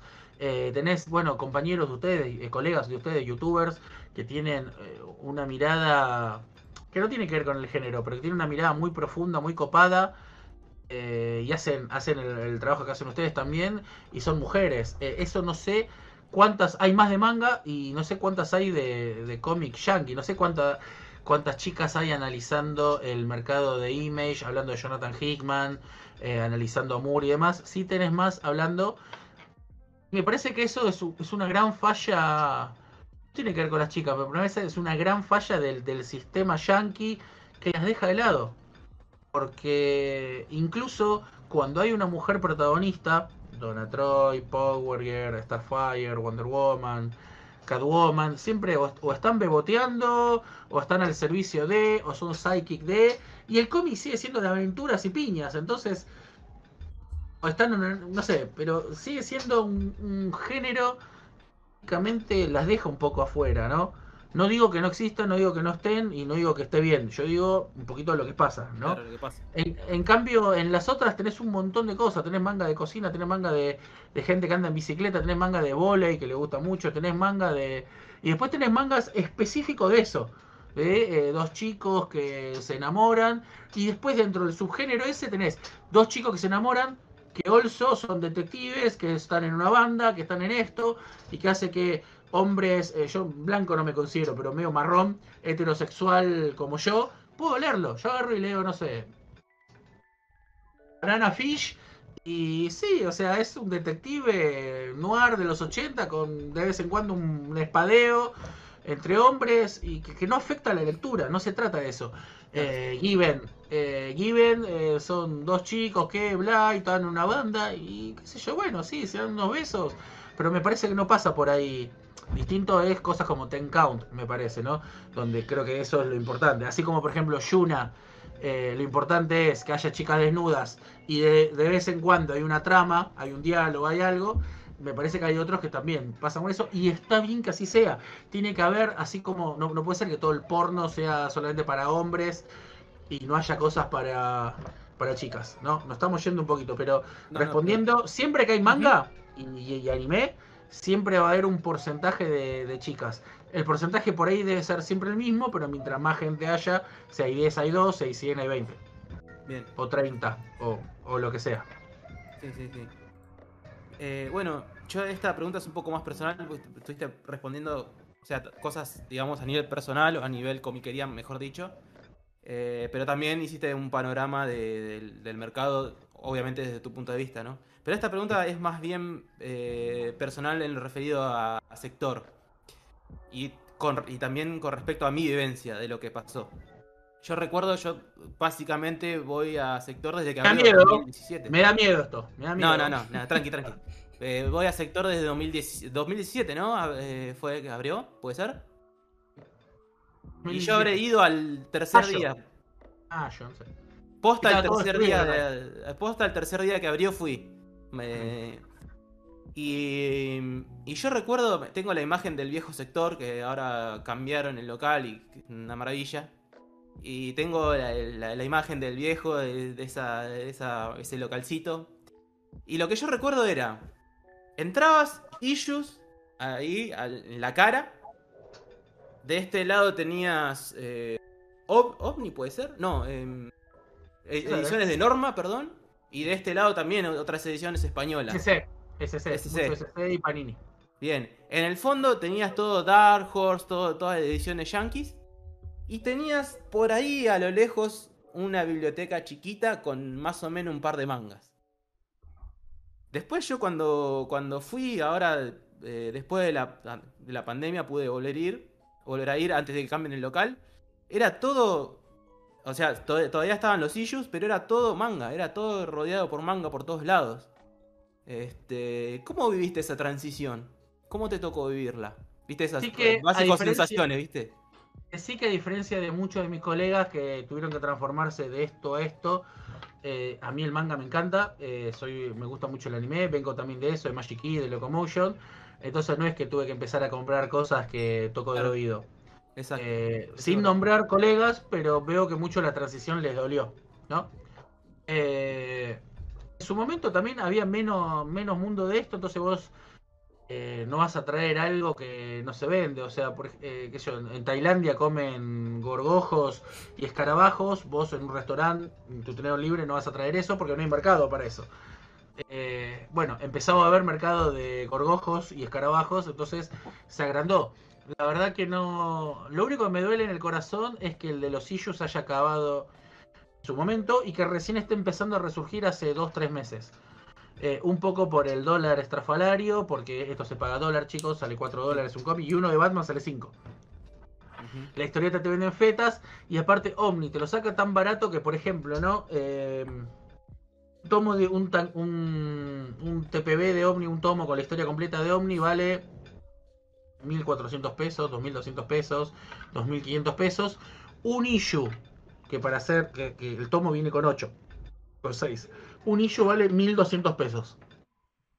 Entonces hay una relación que vos puedes ser el más fanático purista, como yo, que me gusta leer en inglés, me gusta leer original y en issue, pero hay una parte de la economía en la que eh, 1200 pesos versus que encima Omni te lo saca al toque, no es como antes que bueno, mirá, salió esta saga y, y dentro de seis meses llega la española, llegan poquitos y por ahí hay que ver si sale la Argentina, que es una edición media chota.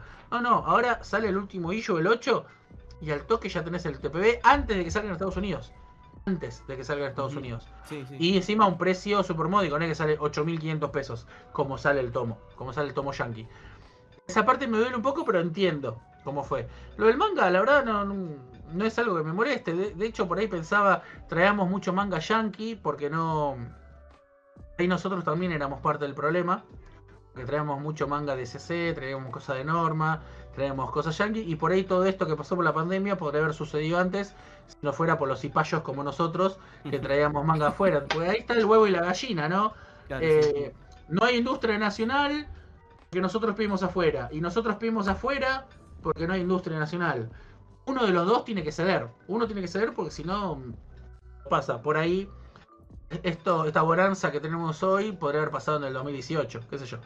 Pasa que me parece que faltaba eh, las otras dos tormentas para que sea la tormenta perfecta. Que sea estoy encerrado, no tengo tiempo y me sobra, di- me sobra dinero. Sí, sí, sí. Y Así que no sé, pero igual la culpa la tengo. Veo la transición del local, veo cómo cambió, veo que hay más muñecos, más peluches, más merchandising. Que yo recuerdo al principio que decía, no, no soy fan del merch, a mí me gusta la lectura y me ofendí un montón cuando entraba gente y te decía, hola, ¿tenés algo de Flash? Sí, mira, tengo estos tomos. No, no, llaverito, porque no, mi hijo no lee. Eso no tiene tu hijo. No, tiene 22, es chico, todavía no lee. Y le decís, claro, señor, así va a ser como usted. Eh, así va a votar para el carajo, porque 22 años o 14 años y no lo estás y, eh, eh, no le estás diciendo que leer está bueno y sí, se va a comer cualquier amague. Sí, sí, sí. Además, básicamente, o sea, no por ser lector, este, va a ser mejor, eh, me- mejor lo que sea, mejor político, mejor profesor de profesor o médico, no, no, no tiene, o sea, no necesariamente. Pero yo en lo personal, este, capaz que me equivoco, eh, porque la realidad es que los grandes tiranos han sido lectores, pero yo la verdad que prefiero confiarme, confiarle mi futuro a alguien que leyó que a alguien que no, ¿no? No sé qué opinas. Grandes lectores son fuer- los grandes lectores. Los grandes tiranos fueron lectores, pero también tenés mucho ignorante que fue tirano, ¿no? Claro. Eh, mira, tengo una anécdota con eso, no con tiranía, pero con lo que me decías. O cuando estamos hablando de esto, recuerdo una chica que entró al local, estábamos todos hablando pelotudeces, cerveza, hablando de come, lo que sea. Entró una chica muy bonita.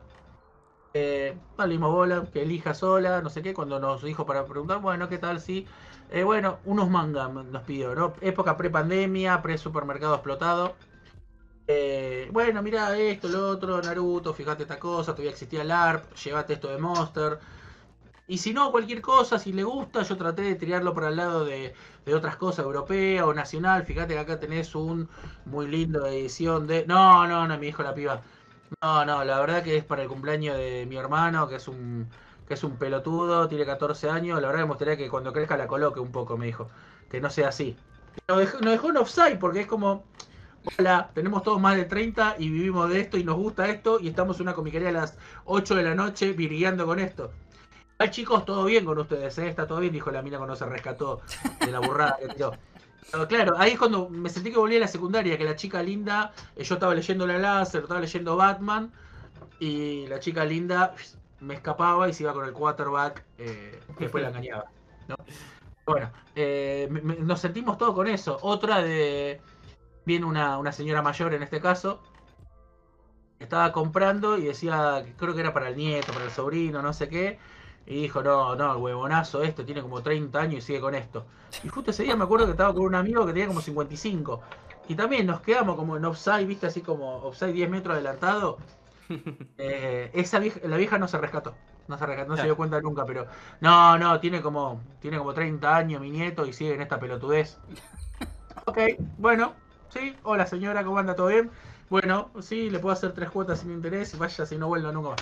Pero esa es la gente, lo que decíamos al principio, esa es la gente que hay que atrapar y enseñarle a esa señora que leer no está mal.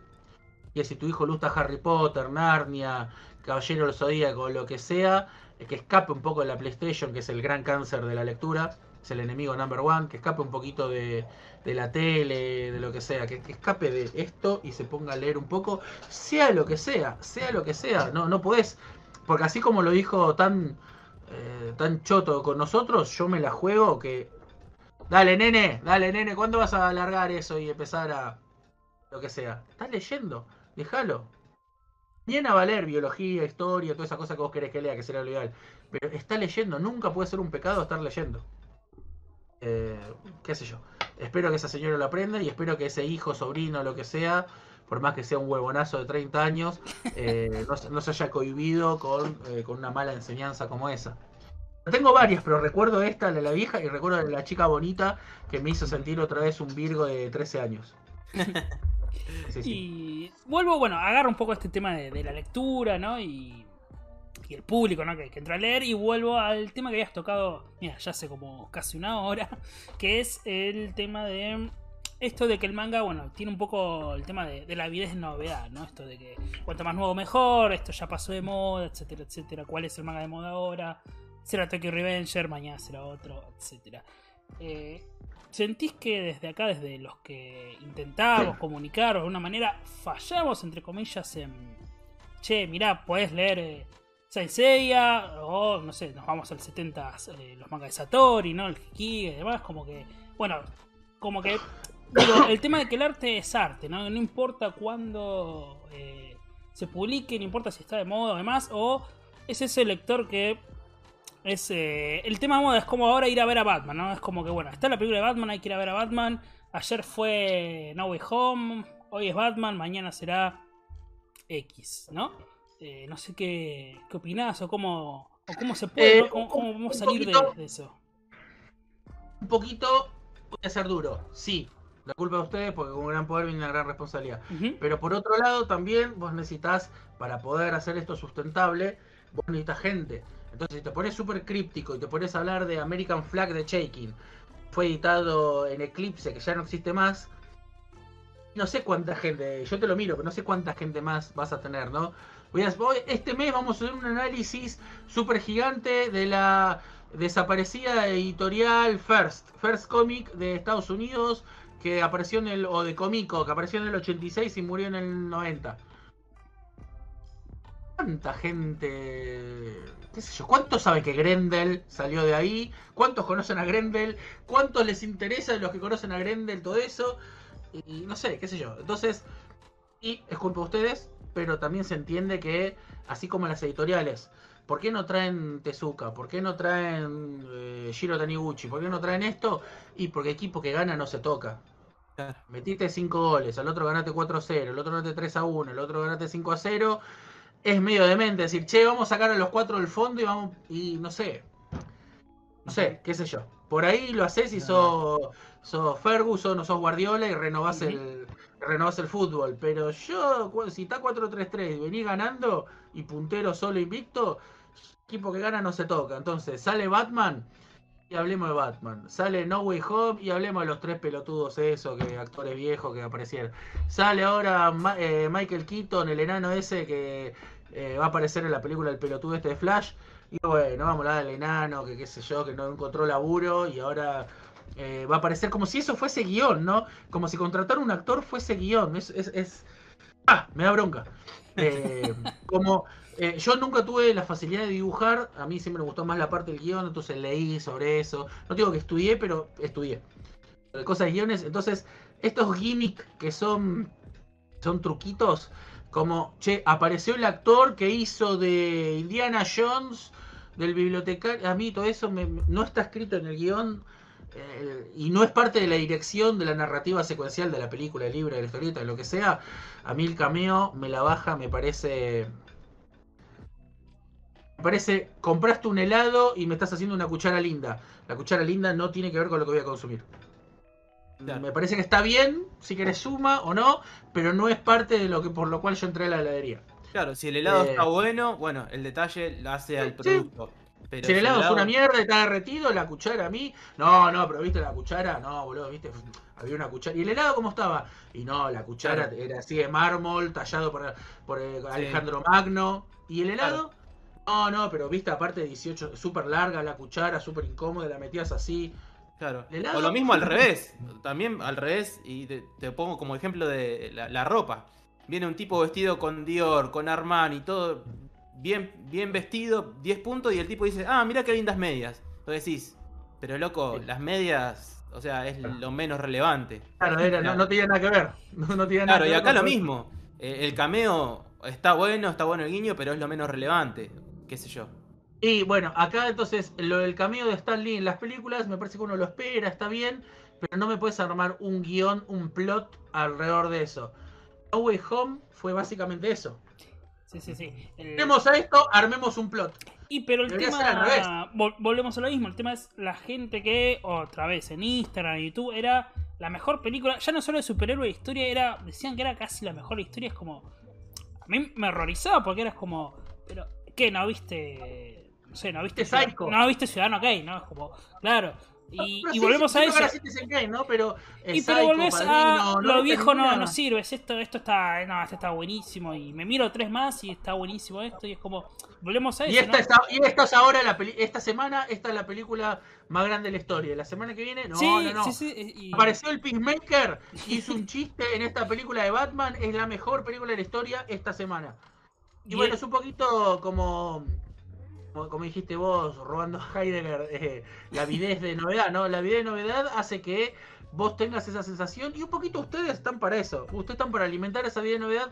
Lo que yo creo que tanto ustedes como las editoriales tienen que agarrar esa avidez de novedad y redireccionarla hacia el lugar correcto sin perder gente, ¿no? Mañana me gustaría que el, programa, que el canal tenga 200.000 suscriptores. Si puedes hacer que mantener tu integridad, hablar de Batman, que la gente clickbait, ¿no? Entre por Batman y termine leyendo Alan Grant y Briefegol lo- y tenés 100.000 suscriptores, lo lograste.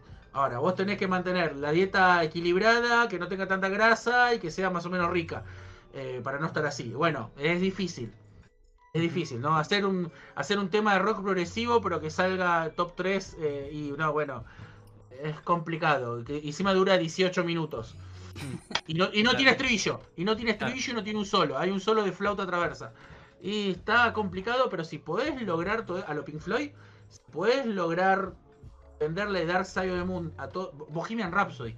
No tiene sentido como Rhapsody a Bohemia Queen es tan popular. Cómo está partida, cómo está segmentada. Tiene un minuto de ópera. Un minuto de ópera. No tiene sentido. Pero si lograste hacer que ese sea uno. eh, un temazo como ese, eh, lo conozca hasta mi sobrinito, está dentro, lo lograste. Eso es lo difícil. Eh, me parece que ustedes están para, para educar al, a la gente, en ese sentido. Entonces, entiendo por qué Ibrea no te edita eh, Drifting Life, eh, Oda Kirijito y eso. Claro, sí. ¿Para qué te vas a arriesgar? Porque también está la otra cosa, y acá volvemos al principio. Tenemos esta cantidad de gente la que consumimos, la que compramos siempre everyday manga, ¿no? La que tenemos un presupuesto para comprar manga. Esta cantidad de gente, el máximo es lo que te compra Tokyo Revenger, Chainsaw Man, lo que sea. ¿Cuánta gente de esta eh, le interesaría comprar Shiro Taniguchi? ¿Cuánta gente de que éramos 8000, ¿no? La tirada de Tokyo Revenger 1. ¿Cuánta gente de esta ya tiene Oda Kirihito o, o Shiro Taniguchi? ¿Cuánta gente de esta quiere comprarlo, pero por ahí no le alcanza porque eso se tiene que editar en edición de lujo? Entonces, Claro. con esa gente que te quedó, pues también es- está el, el que quiere comprarlo y por ahí no puede, porque si Monster es caro, entonces ya está, cagamos. No va a venir nunca más una edición de lujo de eh, Barrio Lejano o lo que sea. Pues también, por- eh, entonces por eso, 8.000 personas, ¿cuánto la quieren? 3.000. ¿Cuántos de ellos ya la tienen en edición Yankee, edición de Norma, edición de lo que sea? Pues te dicen, editame Oda Kirijito, sale. Ah, no, yo ya la tengo. Y, y bueno, pa, y con- apostá al mercado y comprarla de nuevo y regalásela a alguien, a tu vecina que está hablando todo el día de la nata. Bueno, dale un Oda Kirijito para que lea. Y por ahí mañana es re fanática de Logina y de Sanseiya, qué sé yo. Pero apoyá, hacé crecer lo que vos eh, invertí, ¿no? Vos querés, vos querés ganancia y no querés invertir. Claro. Eh, qué sé yo, eh, me parece que también pasa por ahí, ¿no? Cuando ellos ha- hacen el análisis de los 8.000 que compraron Tokio 1, ¿cuántos comprarían Shiro Taniguchi? ¿7.000? No. 7.000 lo saco. Edición de lujo. Y no. Eso fíjate que Estados Unidos, incluso, que ahora tiene la cosa de sacar serie que sale en issue, serie que se reimprime, que se reimprime en TPB, antes no lo hacía, con cosas viejas o un poquito más arcaicas o que no vende tanto como los Titans de Wallman y Pérez, que son gloriosos. Bueno, ahora lo saco TPB, para Legión, Legión de Paul Levitz y todas esas cosas, ¿en qué formato te la sacan? Mega Omnibus, choto grande, así. ¿Por qué? Porque te lo tengo que vender a 150 dólares porque sé que se lo voy a vender a poca gente. Entonces, para que sea redituable, no lo puedo sacar en un TPB de 20 dólares, que es lo que salen los TPB normales. Tengo que sacarlo a eso Killing Joke, que se vende solo, a eso Watchmen, que se vende solo. Esto que no vender tanto, necesito sacarlo en una edición de lujo para vender eh, 1000, 1500, 2000, vendí 2000. Claro. Bueno, listo. Entonces, por ahí, si hay más gente que quiere Legión, Bueno, tenés que hacérselo saber de la única manera que se lo puedes saber, hacer saber a una editorial. No es escribiendo en Facebook, no es haciéndote multicuentas. Claro. La única manera que vos le podés saber hacer a Planeta Agostini no te gustó que esté 3 mil pesos Hokuto. No Sí, es sí, escribiendo, no es ¡ay, cambiaron! Porque nosotros nos quejamos. El consumidor que. ¿Sabe- el poder del consumidor. que es- ¿dónde miran ellos? Miran en el Excel, che boludo, esto no sé lo que estoy vendiendo, pero esto está vendiendo poco. Me pasó, bueno, volvemos a cosas nerdeadas, pero con Star Wars, con la nueva trilogía, que uno yo fui a ver la, la- el episodio 7, dije, mira, esto ya no es para mí, están usando de vuelta Harrison Ford viejo, qué sé yo, mira, ya no la voy a ver al cine, hagan lo que quieran, está todo bien, no cuente conmigo, pero la gente después veía en las redes quejándose, no, esto es una poronga, qué sé yo, pero yo fui y fui con mi sobrino y fui con... Y bueno, hermano, si te gusta, qué sé yo. Parte del problema, entonces, Sí. claro. Claro. No vayas o, no- o nadie tenga, no, pues Disney Plus, eh, malísima aplicación, y no te suscribas. ¿Qué querés que te diga? Tu poder está ahí. Tu Es- ese es el ahí, poder pero consumidor. Sí, sí. Otra vez, la avidez de, de novedad, eh, qué sé yo. Mira, quiero, hablando de novedad, quiero ver, esto también es una sensación mía, pero quiero que vos me, me hables con datos y con tu opinión, obvio. Este, hay algo que, que yo me, que me da esa sensación o que me parece que con respecto al tema de los, los lanzamientos en el manga, de que hay veces de que como si no sale en el momento, algo que es raro, porque vos decís, nosotros que venimos ya hace tiempo largo con, en el tema, y vos decías, bueno, antes, eh, qué sé yo, tal obra se, se- originalmente salió en el 98, nosotros la, la tuvimos en el 2005, bravo, vamos carajo, todavía la tenemos acá en Argentina. Ahora, por ejemplo, el pollo, tardó dos meses en salir y bueno, ya cayó el, el hype y no se compró nada. Y vos decís, pero ¿cómo, cómo es eso? ¿Cómo, cómo lo ves y cómo, cómo se entiende eso, no? De que si no es en el momento, no se compra.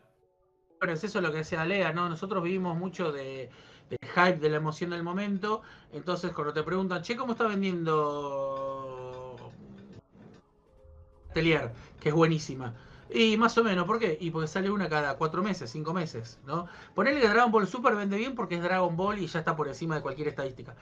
Pero todas las series que estamos al día, o que no estamos al día, pero que Ibrea la saca de forma escueta, y nosotros necesitamos necesitamos que salga, que veas cuánto vendió un Wacom, que ustedes hablen de eso y que a las tres semanas salga de nuevo. Y eso reactiva y eso genera una bola de nieve. Sale Cuba Kamen Rider, sale Kamen Rider 1. Y pero Omni te la va a patear, no va a salir nunca, yo no lo compro. ¡Ting! Cuatro semanas, O'Clock, salió el 2. Y venía con un póster encima que a la gente le encanta. Dio el 1 y vendió el 2, dame el 2, dame el 1 y el 2, dame el 1 y el 2, dame el 1 y el 2. La gente empezó, che, Omni, la nueva, la nueva administración de mangas está funcionando. ¡Ting! Salió el número 3. Uh, boludo, buenísimo, mira, Kamen Rider se está poniendo buenísimo. Hay una parte en la que yo, más allá de que está bueno Kamen Rider, no creo tanto de que sea mucho mejor que otros cómics que abandonaron.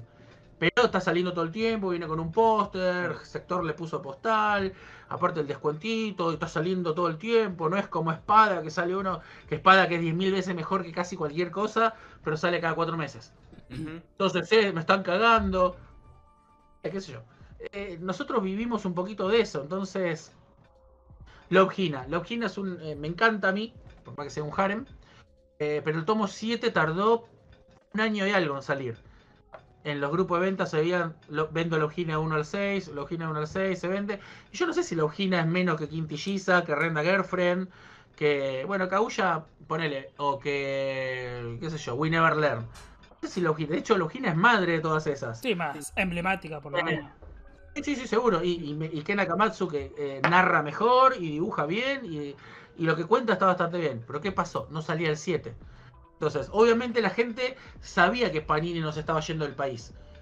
Pero en su cabeza necesita que, eh, que una locutora de radio te diga que eh, Gangnam Style otra vez es el tema del momento y que el manga que vos tenés es el más vendido. Y, por eso yo creo que cosas como esta, como Slam Dunk, es, eh, tiene una calidad intrínseca superior a casi cualquier cosa, pero yo estoy seguro que vende mucho porque sale todos los meses. Claro. Perdón, que vende mucho no, que vende mucho más que el resto porque sale todos los meses. Entonces hace que, uy, qué bueno el Spocón, está vendiendo un montón. Yo creo que eh, la mejor manera para mentir esas cosas es, esto no está vendiendo, sacar a las tres semanas. Porque ahí es donde te dicen, no, eh, la gente no tiene datos, pero no, Pandora Hard, cla- clavo, clavo mal. No, no, eh, ¿cómo se llama el otro? El, el Survival, Penku Shimpan. No, eso no vende nada. ¿Dónde, ¿Qué fuiste a preguntar a todas las comiquerías? Todas las comiquerías te dieron la data posta de cuántos compraron y cuántos vendieron, como para hacer un análisis Sí, sí, en un casi- grupo de qué es lo que vende, qué es lo que no vende. Casi un equipo de fútbol, ¿no? Es como no quiero estar en equipo perdedor. Si compro Tenku Claro, Japan, claro, un- soy pero un boludo, está- ¿viste? Como, Es tan loco, es tan loco como vos abrir la ventana de tu casa y decirme cómo está el clima en Michigan. Eh, ¿De, de dónde sacaste esa, cuenta, no?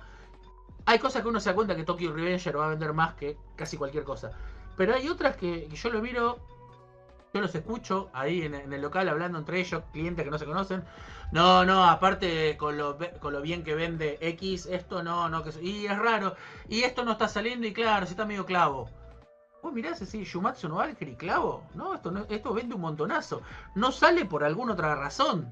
Por alguna razón que Ibrea debe saber, porque no le mandan el papel, porque se confundieron, en- lo que sea. No, no, esto, guerreras mágicas acá, no, esto no sale porque Clam no vende. Ahí es donde se terminan creando los mitos de el Spokon no vende, Clam qué sé yo. No, las Clam son unas chotas porque... No sé dónde sacan la data, es, es, medio raro, ¿no? Es... Eh... que uno vive así, ¿no? Un poco, mira, sale la mañana, mira, hoy va a llover. Nunca estudiaste qué mierda es un cumulonimbus, no sabes qué es una nube, no, no la diferencias, pero más o menos, bueno, y salgo con el piloto, y salgo con el paraguas, qué sé yo, y lo vas viendo, che, hace frío, y vos salís de trabajar a las seis y media de la mañana, y claro, probablemente seis y media de la mañana hace frío, y cuando volvés a la tarde a las 5 o 6 a tu casa, está todo transpirado, con buzo, campera, con el polar, eh, parecía que ibas a la Plaza Roja a marchar, ¿viste? Eh, porque uno vive medio así, ¿no? Eh, hoy qué quiero comer, no, no lo planifica todo, pero tampoco busca datos. Otra vez, dato mata relato y después vos tenés que analizar el dato. Pero a veces ni datos tenemos. A veces no tenemos ni Ujú. datos y todos hablamos de eh, cómo va la liga de volei en Bulgaria. Y somos expertos. No, a mí me parece que el, el equipo, y qué sé yo. Des- qué sé yo, no sé. Pero es un mercado que está creciendo un montón, que está- le está dando pie a ustedes, que crezcan también. Pero también es un mercado que está entrando en su adolescencia. Entonces, Claro, sí. una vez que entremos en la meseta esa, ahí vemos, sí, Ibre va a empezar a hacer, a, a aliarse a Clarín y sacar Doraemon, Detective Conan, Detective Conan en los kioscos, ¿no? Ahí vemos si eh, Fantino va a empezar a decir, no, y mirá, salió el último tomo de Slam Dunk, acá donde Hanamichi se rapa y, y- y hablar de esas cosas. Si empieza a hablar eh, a la mañana, eh, no sé, Víctor Hugo, de esto, del otro, Ah, vamos a ver si vamos por ese lado o si genuinamente eh, esto empieza a crecer porque hacemos la otra, la tercera alternativa que era que es y nosotros prestar nuestro manga, no obsesionarnos con que esto, la puntita, con que son libros de mil pesos, o sea, prestáselo a alguien, hace que ese alguien te enamore de esto y compartir cultura, socializar cultura, que es lo más lindo que hay. Para mí no hay nada, yo como hijo único, no tengo hermano, nada, eh, no hay nada más lindo para mí que prestar algo, de ver un capítulo de algo que me gusta, o una película, un libro, una revista, o, lo que sea, y pasárselo a otra persona para compartir. Che, escuchaste este solo y es. Che, mirá esto de King Crimson, mirá esta porno de Eugene de los 90 y la revista estaba toda descuajeringada, así rota, pues eran ediciones de mierda de Norma, pero de Norma. Eh, o mirá, una editorial que llama Ibrea sacó el tomo 1 de Ranma. 5 pesos, fíjate, esto es lo mismo que vos mirás en la serie. Uy, qué bueno. ¿Cuándo sale el número 2? Y supongo en un mes, entonces fuimos juntos a comprar el número 2. Después por ahí ese pibe se perdió en el camino, empezó a agarchar y largó, o empezó a estudiar y largó los cómics. O por ahí hoy todavía sigue siendo comiquero, pero, tu, pero tiene que estar tu aporte. Eh, de nuevo, uno que no, no trabaja de difusor no tiene ese poder, entonces no tiene esa responsabilidad. No, no digo que todos los digo que todos los lectores deberían, pero ayuda un montón eso. ¿Te gusta este programa? Lo que dicen ustedes, dale like, activa la campanita, eh, toquetear el algoritmo, eh, escribí, decís si estás a favor, decís esas preguntas que hacen eh, ustedes. Che, bueno, entonces eh, yo digo que la- el mejor personaje de Dragon Ball es Vegeta. Si no estás de acuerdo conmigo, deja acá tu comentario. Y claro, es para que el algoritmo haga que. Sí, obviamente, está, está buenísimo. Hagan eso. Yo creo que el mejor pelado es Tenji Han. Dígame si están en contra y el que va a estar a favor y en contra va a escribir y eso va a hacer que se mueva. Eh, tiene que pasar esa cosa, tiene que pasar eso mismo con los cómics. Prestáselo, obviamente que te lo devuelvan bien, que no te lo vuelvan todo roto. Pero difundí esto, pasale la página para de Scan Mangadex, no sé, cualquiera de esas. tenemos que seguir difundiendo esto porque creo genuinamente que estamos llegando a una meseta. O que crece muy a poquito, ¿no? Es como ustedes cuando abren un canal. Abren un canal y el primer día, 4. Al otro día, 8. Uy, creció el 100%. Bueno, llega un momento que no va a crecer el 100%. Se va a mesetar y ya van a tener que hacer otras cosas. Invertir en edición de video, más eh, llamar más chicas, eh, llamar a gente que hable más, que hable mejor, eh, poner porno detrás, hablar del anime del momento, hablar... Y vos lo vas viendo, pues llega un momento en el que llegás a, bueno, esto es lo que llego con la fuerza inicial que tengo. Ahora tenemos que mirar. Si sos una pizzería en los 90, empezar a tener delivery, que antes no existía, empezar a meterte en rap y pedido ya para alcanzar más gente, eh, hacer Instagram Reels con la pizza, como la metes al horno y, y después sale con la pizza ya hecha, y empezar a hacer todas esas boludeces, a seguir eh, promoviendo todo esto. Ibrea, Omni, Panini no lo hacen. Es a lo sumo el... De hecho, tenés una muy fea que no me gusta de Ibrea, que ellos el jueves, creo, o el miércoles, te hacen como un unboxing y te muestran el tomo, cómo es por dentro. Cuando eso estaría buenísimo, que en vez de que lo haga Ibrea, lo haga algún youtuber cualquiera. Una vez por semana, no sé, y que, vaya, y que vaya rotando sobre todo para que todos vayamos mirando otros y, que se vaya haciendo una bola de nieve esto. Que lo haga Ibrea, que ya tiene la venta asegurada, sobre todo porque todos les compramos a Ibrea. No sé, de hecho ni siquiera nosotros deberíamos hacerlo. Ni siquiera debería mandármelo a mí, te lo tiene que mandar a vos. Tiene que mandar a vos el tomo el miércoles, el jueves, no importa, para que vos lo abras, haga la, haga la descripción. hay un dinosaurio por ahí dando vuelta, ¿no? Hizo mi ruido. Eh, para que vos hagas la descripción del tomo, digas cómo es y qué sé yo. Eh, o sea, ¿por qué yo tengo que darle el tomo a Nahuel Luciano, que le mando un saludo, eh, el mismo viernes que sale, cuando estaría bueno que se lo dé Ibrea yo el jueves. Claro. A mí me parece que esa es una que es una fácil, que ellos podrían, no sé cuánto le cuesta. Y de última, que el youtuber vaya, Vicente López, San Isidro, no me acuerdo esta idea, que vaya a buscarlo, no sé, o que le cobre el envío, pagar 350 y tenés un tomo gratis, no sé. Pero me parece que debería haber un compromiso por ese lado. De Ibrea y de ustedes. Yo, en mi caso, bueno, quería hacerte la, última pregunta, creo, así no, no te robamos más tiempo por, por el horario, digo, empezamos a hablar y, y nos fuimos ahí un poco. Bueno, como siempre nos pasa, no suele pasar con el chino de. Hablamos. Sí. Sí, sí. Era. Ah, habías mencionado, bueno. Eh, Oda Kirjito, que acá lo tengo, y por qué lo, lo, muestro, que es esta edición de Otakulan, que era, bueno, es una edición bastante random, digamos, ahí sobrecubierta, pero bueno, la traducción un poco... Y también las letras, ¿no? Era un poco criticable, pero está ahora el tema de, eh, por el boom del manga, volvemos al tema, eh, de que todo tiene que ser en ediciones eh, lujosas y que si no te lo hacen con sobrecubierta, que sí. ¿No? exactamente. Si no viene con sobrecubierta, que sí, que sí, que no, que Panini me traduce que la hoja de calcar, que qué sé yo. no sé vos qué, qué opinás esto de que tal vez es eso, de que es mucha gente nueva. Mucho... Eh, no sé qué opina, digo, nosotros tenemos eh, Creo que, que, era lo que se conseguía y bueno, y era lo que había, y qué sé yo. ¿Por qué? Porque hablamos, hablamos como si fuésemos eh, un mercado gourmet donde estamos catando vino y esto me parece, este Chateau Leblanc del 78.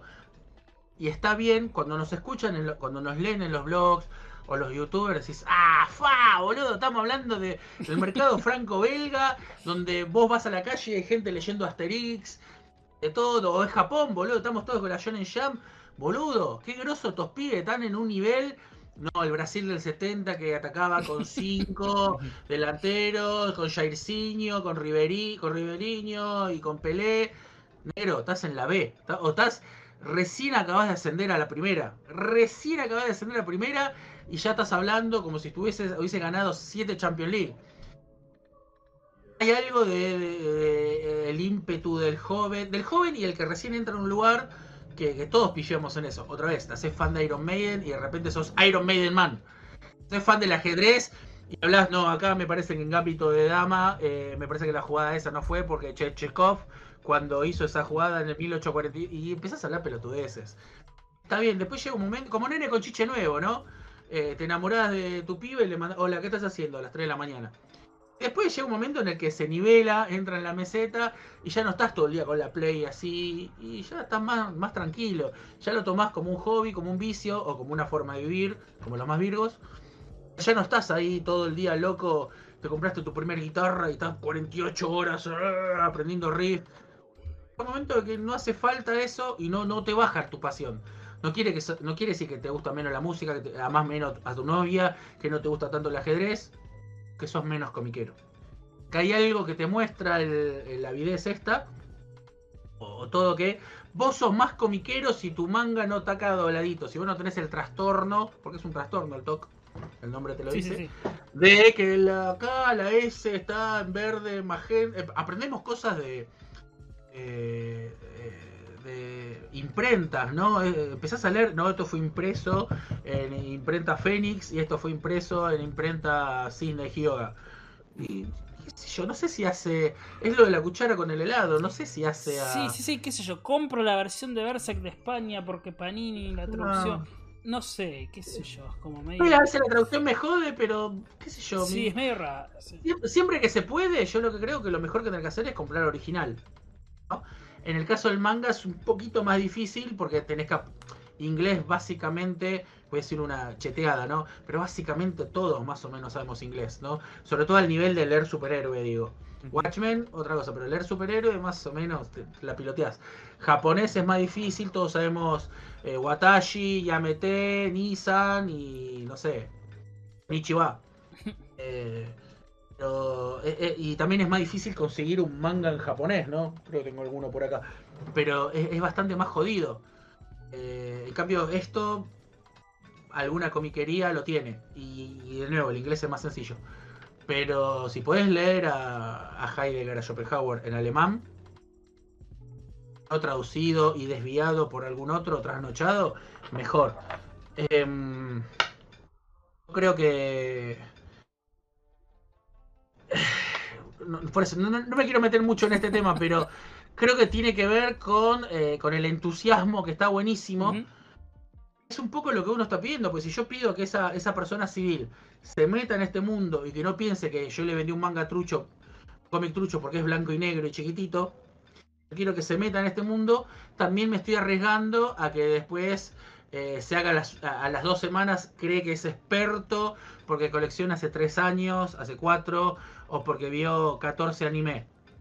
Eh, porque es, lo que pasa volviendo a la música, alguna vez me pasó con eh, en, mi secundaria, ¿no? En los 90, unos fanáticos de Divididos o de La Renga, bandas del momento, y yo le mostré algo de Deep Purple. Ah, esto se lo robó a Chizo de La Renga. No, Chizo 96, Deep Purple 1972. Eh, no. no, es, Hendrix murió en el 71 y en el 70 y esto que estás escuchando vos es, es Linkin Park del 97. Eh, hay un abismo. Seguramente este lo robó a este y no este al otro. A menos que tenga una máquina del tiempo, Jimmy, ¿no? Pero empezar a, ampliarte y ver más cosas, eh, empezar a tener criterio, empezar a tener criterio propio, gusto propio, porque al principio tu gusto es, no, yo sigo a, a Chobel, al youtuber Chobel, que, que le gusta esto, y entonces o también nos pasa a nosotros. Yo, lo que escribe Agustín Gómez Sanz, me encanta, entonces soy fan. Y ahora él dijo que Pat Labor es una mierda. Pat Labor es una mierda. O Oberto que decía, no sé. o a Corsi que no le gusta macros. Porque no creen los milicos buenos de macros. Los milicos están para salvar. Y bueno, entonces, como habías leído 25 notas de Acorsi, te gustaba lo que decía, eh, entraba esa información, porque vos medio como sos, no digo que sos una tabla rasa, una hoja en blanco, pero al principio cuando no tenés, no estás formado y cualquier cosa que te entra ahí en el CBC de la UBA, ya te quedó. Hasta que después eh, aprendes Platón, hasta que después eh, vas a Aristóteles, hasta que después volvés para Sócrates, hasta que después en Sociedad y Estado, hasta que después ves que Sócrates, Aristóteles fue el maestro de Alejandro Magno, y después ves el nudo, y, vas aprendiendo cosas, ¿no? Y vas cambiando, ¿no? Ahora soy eh, positivista y ahora soy qué sé yo, y, y, lo vas viendo, ¿no? Con la música pasa lo mismo, con los cómics pasa lo mismo. No, Toriyama es el mejor narrador de la historia. ¡Pum! Descubriste Berserk. No, no, Berserk, los dibujos de Berserk son superlativos. Takehiko Inoue. No, Inoue, Dios. Eh, Oda Kirihito. No, miralo con el cartoon, con los dibujos cartoon que hace. Mirá la historia cruda que te está mostrando. Taniguchi. No, este chabón es lo más grande que hay. Está bien, porque si vos te quedas en tu género, Moe, Olis, Spokon, no, yo solo leo Spokon. Nuevo, es algo que pasa en el manga, porque vos ves en otro género, foros de cine, no, no, yo soy fan del cine, pero de terror, nada más. Un pelotudo, ¿no mirás una comedia? O no, yo miro comedias nada más y de los 60. Porque ya el cine a partir del 81, no, yo sí esa ficción. Si no tiene una nave espacial o un elemento fantástico, no me gusta. Es raro, por lo general el lector lee de todo, tiene su ficción por detective, por novela, por lo que sea, pero lee de todo. El cine mira de todo y, el, y es raro, ¿no? Que yo creo que solo, en música pasa con el metalero, que no, yo metal. Si no tiene un canto cultural vikingo, no me gusta. Y doble Creo que solo- Claro, y el y así. Creo que solo pasa en eso. Pero después, por lo general, el- el que- a los que nos gusta la música, y eso es un poquito más amplio. Y me parece que frase hecha, ¿no? Pero en la variedad está el gusto. Eh, si lees un montón de cosas, yo miro tu biblioteca, que tenés este género, este, este, esto. Está bueno eso, está bueno porque mamás de un montón de cosas distintas. Eh, si todo el día estás comiendo pizza, quedas redondo como uno. Entonces está bueno tener más variedades de, de cosas, ¿no? Eh, parece una bajada de línea y todo esto que, que- lo entiende la gente, crees que lo estoy mirando desde el monte Rushmore y estoy así diciéndote, humano, pequeña cosa, tenés que hacer esto, tipo Darkseid. Eh, no, eh, yo fui un boludo como ustedes y sigo siendo un boludo, ojalá que esta etapa pase cuando cumpla 50, 60, pero es solamente la voz de la experiencia de no el que triunfó un montón, sino que se tropezó banda. Que tropezó banda con un montón de cosas y yo te digo, mira, esa baldosa está suelta. ¿Por qué? Porque mira, tengo el pantalón todo, todo mojado. Eh, creo que es un poquito de eso.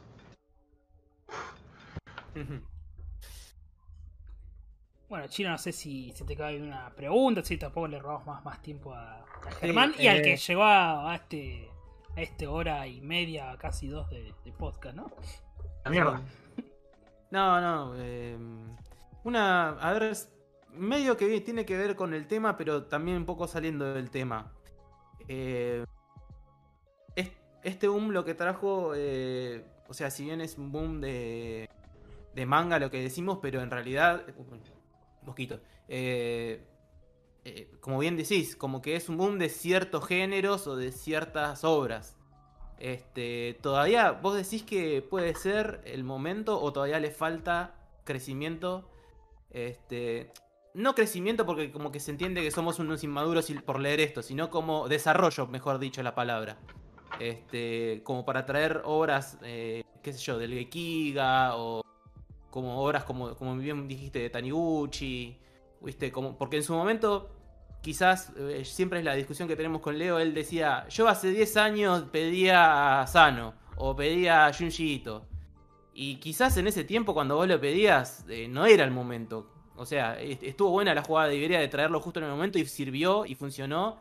Y, gracias a eso se, se puede abrir el- el panorama y traer más cosas. Porque quizás si hubiera traído en ese momento, capaz que fracasada y hubiese dicho, como decís vos, equipo que gana no, no cambia. Entonces hubiese dicho, no, Asano fracasó, no lo vendemos. Y capaz que a Oberto o a, o a Juan y qué sé yo, a quien sea, ama a Asano. Pero por una decisión comercial decide no, no traerlo. Este, ¿Y vos creés que todavía le falta o puede ser el momento para ciertas obras que no son tan, tan comerciales hoy en día? Kilometraje. Kilometraje creo que es el término. Nos falta kilometraje. Vamos a tenemos nuestro primer auto. eh, tengo más analogías que el Pro, ¿no? El barco que se va al horizonte y todo eso. Eh, estamos con nuestro primer auto y todavía estamos con el cartel de principiante ahí atrás. Todavía no podemos usar pisar ruta. Y a veces hablamos como si fuésemos Fangio.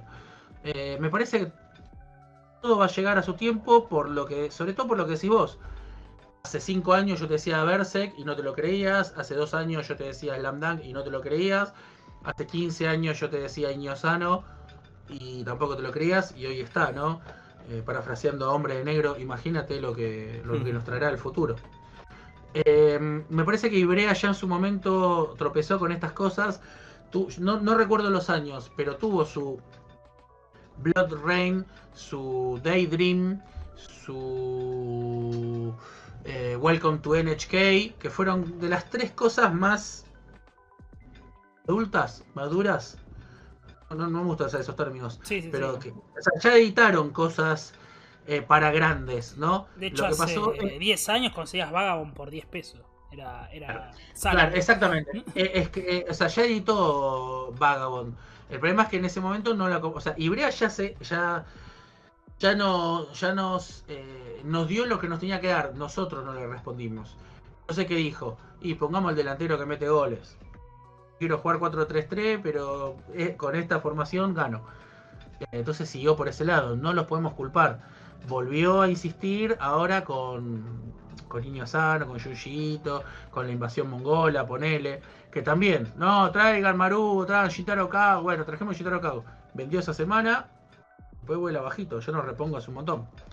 Entonces, no me pidas que traigan cosas de Gekiga. Si cuando te traen algo que insinúa eso, entre que Oberto dice que es re difícil negociar, pues son editoriales chicas, y encima que vende tranqui, no digo que venda los 8000 de Tokio 1, pero encima que vende tranqui y ya está. ¿Por qué? Porque yo ya lo tengo, porque vos ya lo tenés, porque el otro del el otro grupo ya lo tiene, porque ya lo compró en Yankee, pues ya lo compró en español. Y entonces, ¿cómo querés que crezca esto si vos no aportás? ¿Cómo, cómo querés si vos no regás el árbol? ¿Cómo querés que crezca? Eh, pero no, no, nosotros no le demos nada de Ibrea. Bueno, pero vos querés que Ibrea te lo traiga. Vos querés que Panini te lo traiga. Vos querés que traiga más cosas a los 80. ¿Qué es lo más viejo que tiene Panini? Banana Fish. Bueno, seguí comprándolo. Comprándolo para que ellos digan, y puedo traer City Hunter. La verdad que estaría... bu- Che, cobra. Y podemos traerlo. Si esto está vendiendo. Ahora, si, si Panini lo llenás de comedia romántica y todos venden y todo lo que salga de la comedia romántica no vende, ellos miran el Excel. Miran el Excel, esto vende, esto no vende. Esto pasa a la otra columna y esto pasa a la otra columna. Punto. Es un negocio esto.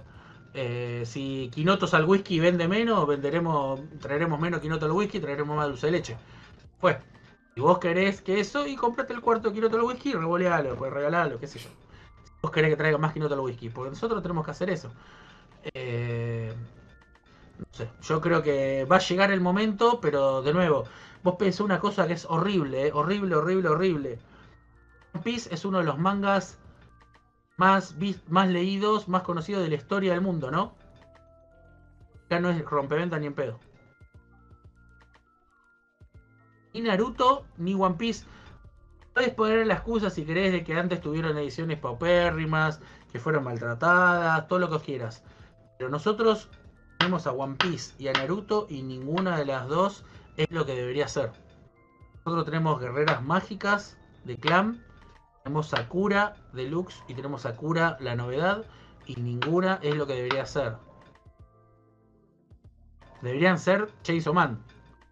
Deberían ser esas cosas. Saint Seiya debería ser Chainsaw Man. Con la edición que, tiene. No lo es. Entonces. Equipo que gana no se toca, pero tampoco hace tantos goles. tampoco hace tanto. Tenemos que, tenemos que hacer que todo llegue a ese 8000 y después una vez que llegue a ese 8000, que todo sea 10000, que todo sea 15000, que todo sea... Me parece que para hacer esto que yo había dicho la otra vez de cuánto compran, cuánto quieren Taniguchi, cuánto ya tienen Taniguchi y cuánto lo pueden pagar a Taniguchi. Primero para eso, para que pase eso, tenemos que hacer más. Es como lo decíamos de las chicas. Son 2 cada 10 y entonces eh, que seamos 100, así son 20 cada 100. Somos 1000, así son 200 cada 1000. Eh, ¿Cuántos compran, cuántos pueden comprar Taniguchi? 20 cada 100 y bueno, seamos mil, seamos 1000 para que 20.000 lo puedan comprar. Para que ellos puedan a- a decir, bueno, a ver, ¿quieren nueva Kirijito? Tómate lo saco. Eh, creo que va a llegar ese momento, no es ni hoy, ni mañana, ni pasado. Bien. Perfecto. No sé, Leo, Goyo, ya, ya estoy. No, ya- no, no, ya lo podemos. Además, por suerte, a- como te decía, Sí, sí, sí. tocó los temas sin que se lo preguntáramos, así que está buenísimo. Sí, sí, Facilita las cosas. Tocamos varios temas y espero que, que, que hayamos como, no iluminado, pero sí un poco debatido sobre este boom del manga, qué consecuencias trae esto a la nueva gente, si está bien, está mal, creo que tocamos varios va- varios temas. Vos, Germán, no sé si quieres despedirte con, con algo que te haya quedado en el tintero, que quieres comentar. Gracias por los premios Fénix, estoy contento con esto. Esto es mi. Voy a estar toda la semana con esta pelotudez haciendo chivo, lo que sea. Gracias a ustedes por, por, por invitarnos. Por invitarme. eh, por invitarme acá, la pasé muy bien. Eh, eh, me, gu- me gusta el, progra- el, progra- el programa, el canal, el canal se dice, me gusta el canal, me gustan los invitados que tiene, la otra vez le comenté chino. Eh, me parece que no, no- no sé si estoy a la altura de todos los, de los que vinieron, pero me, pero me gusta mucho hablar, me gusta mucho esto, me gusta mi pasión y soy como esos pastores brasileros que me gusta hablar todo el tiempo de este y aleluya hermano y metete en esto y porque es hermoso, o por lo menos para mí es hermoso y como yo no tenía de chico con quién compartir en mi casa, me- siempre me gustó prestar los juguetes, me volvían rotos, prestar mis Villiquen, mis anteojitos, mis cómics de Mortal Kombat o todas esas cosas, siempre me gustó prestar y me gustó que vengas a mi casa a leer a, esas cosas y me quedó, me quedó ya de, de pendejo de no ser receloso y compartir mis cosas. Justo se me dio que tampoco soy tímido. Entonces, eh, me gusta, me gusta tener, como Roberto Carlos, un millón de amigos. Eh, un millón de canales donde poder hablar y un millón de personas con las cuales poder compartir estas cosas que, que a uno tanto le gustan. A veces me voy de boca porque soy así apasionado, entonces cuando uno está apasionado uno está mesurado, no, no hay un speech armado, entonces a veces digo cosas de más, eh, pero tiene que ver todo con el, con el vamos boca, con la pasión y con todo eso. Claro, sí. Así Bueno, que muchas gracias, muchas Sí. gracias por haberme invitado y por el espacio que me dieron largo para, para poder expresarme. Sí, sí, y lo pueden seguir a, bueno, Germán, Real Sector 2814 en las redes sociales. eh, lo vamos a poner también en los comentarios de- del video. Y el podcast eh, lo pueden escuchar obviamente en YouTube, en Oriente Express Manga, bueno, cualquier plataforma de podcast, Spotify, iBox y demás. Eh, así que Germán, seguramente ten- tengamos como invitado, tal vez en algún otro episodio o algún otro vivo, si, te interesa, bueno, acá tenemos las puertas abiertas. Bueno, muchísimas gracias chicos. Así que bueno, Chino, Germán, eh, nos estamos saludando y nos vemos en el siguiente podcast.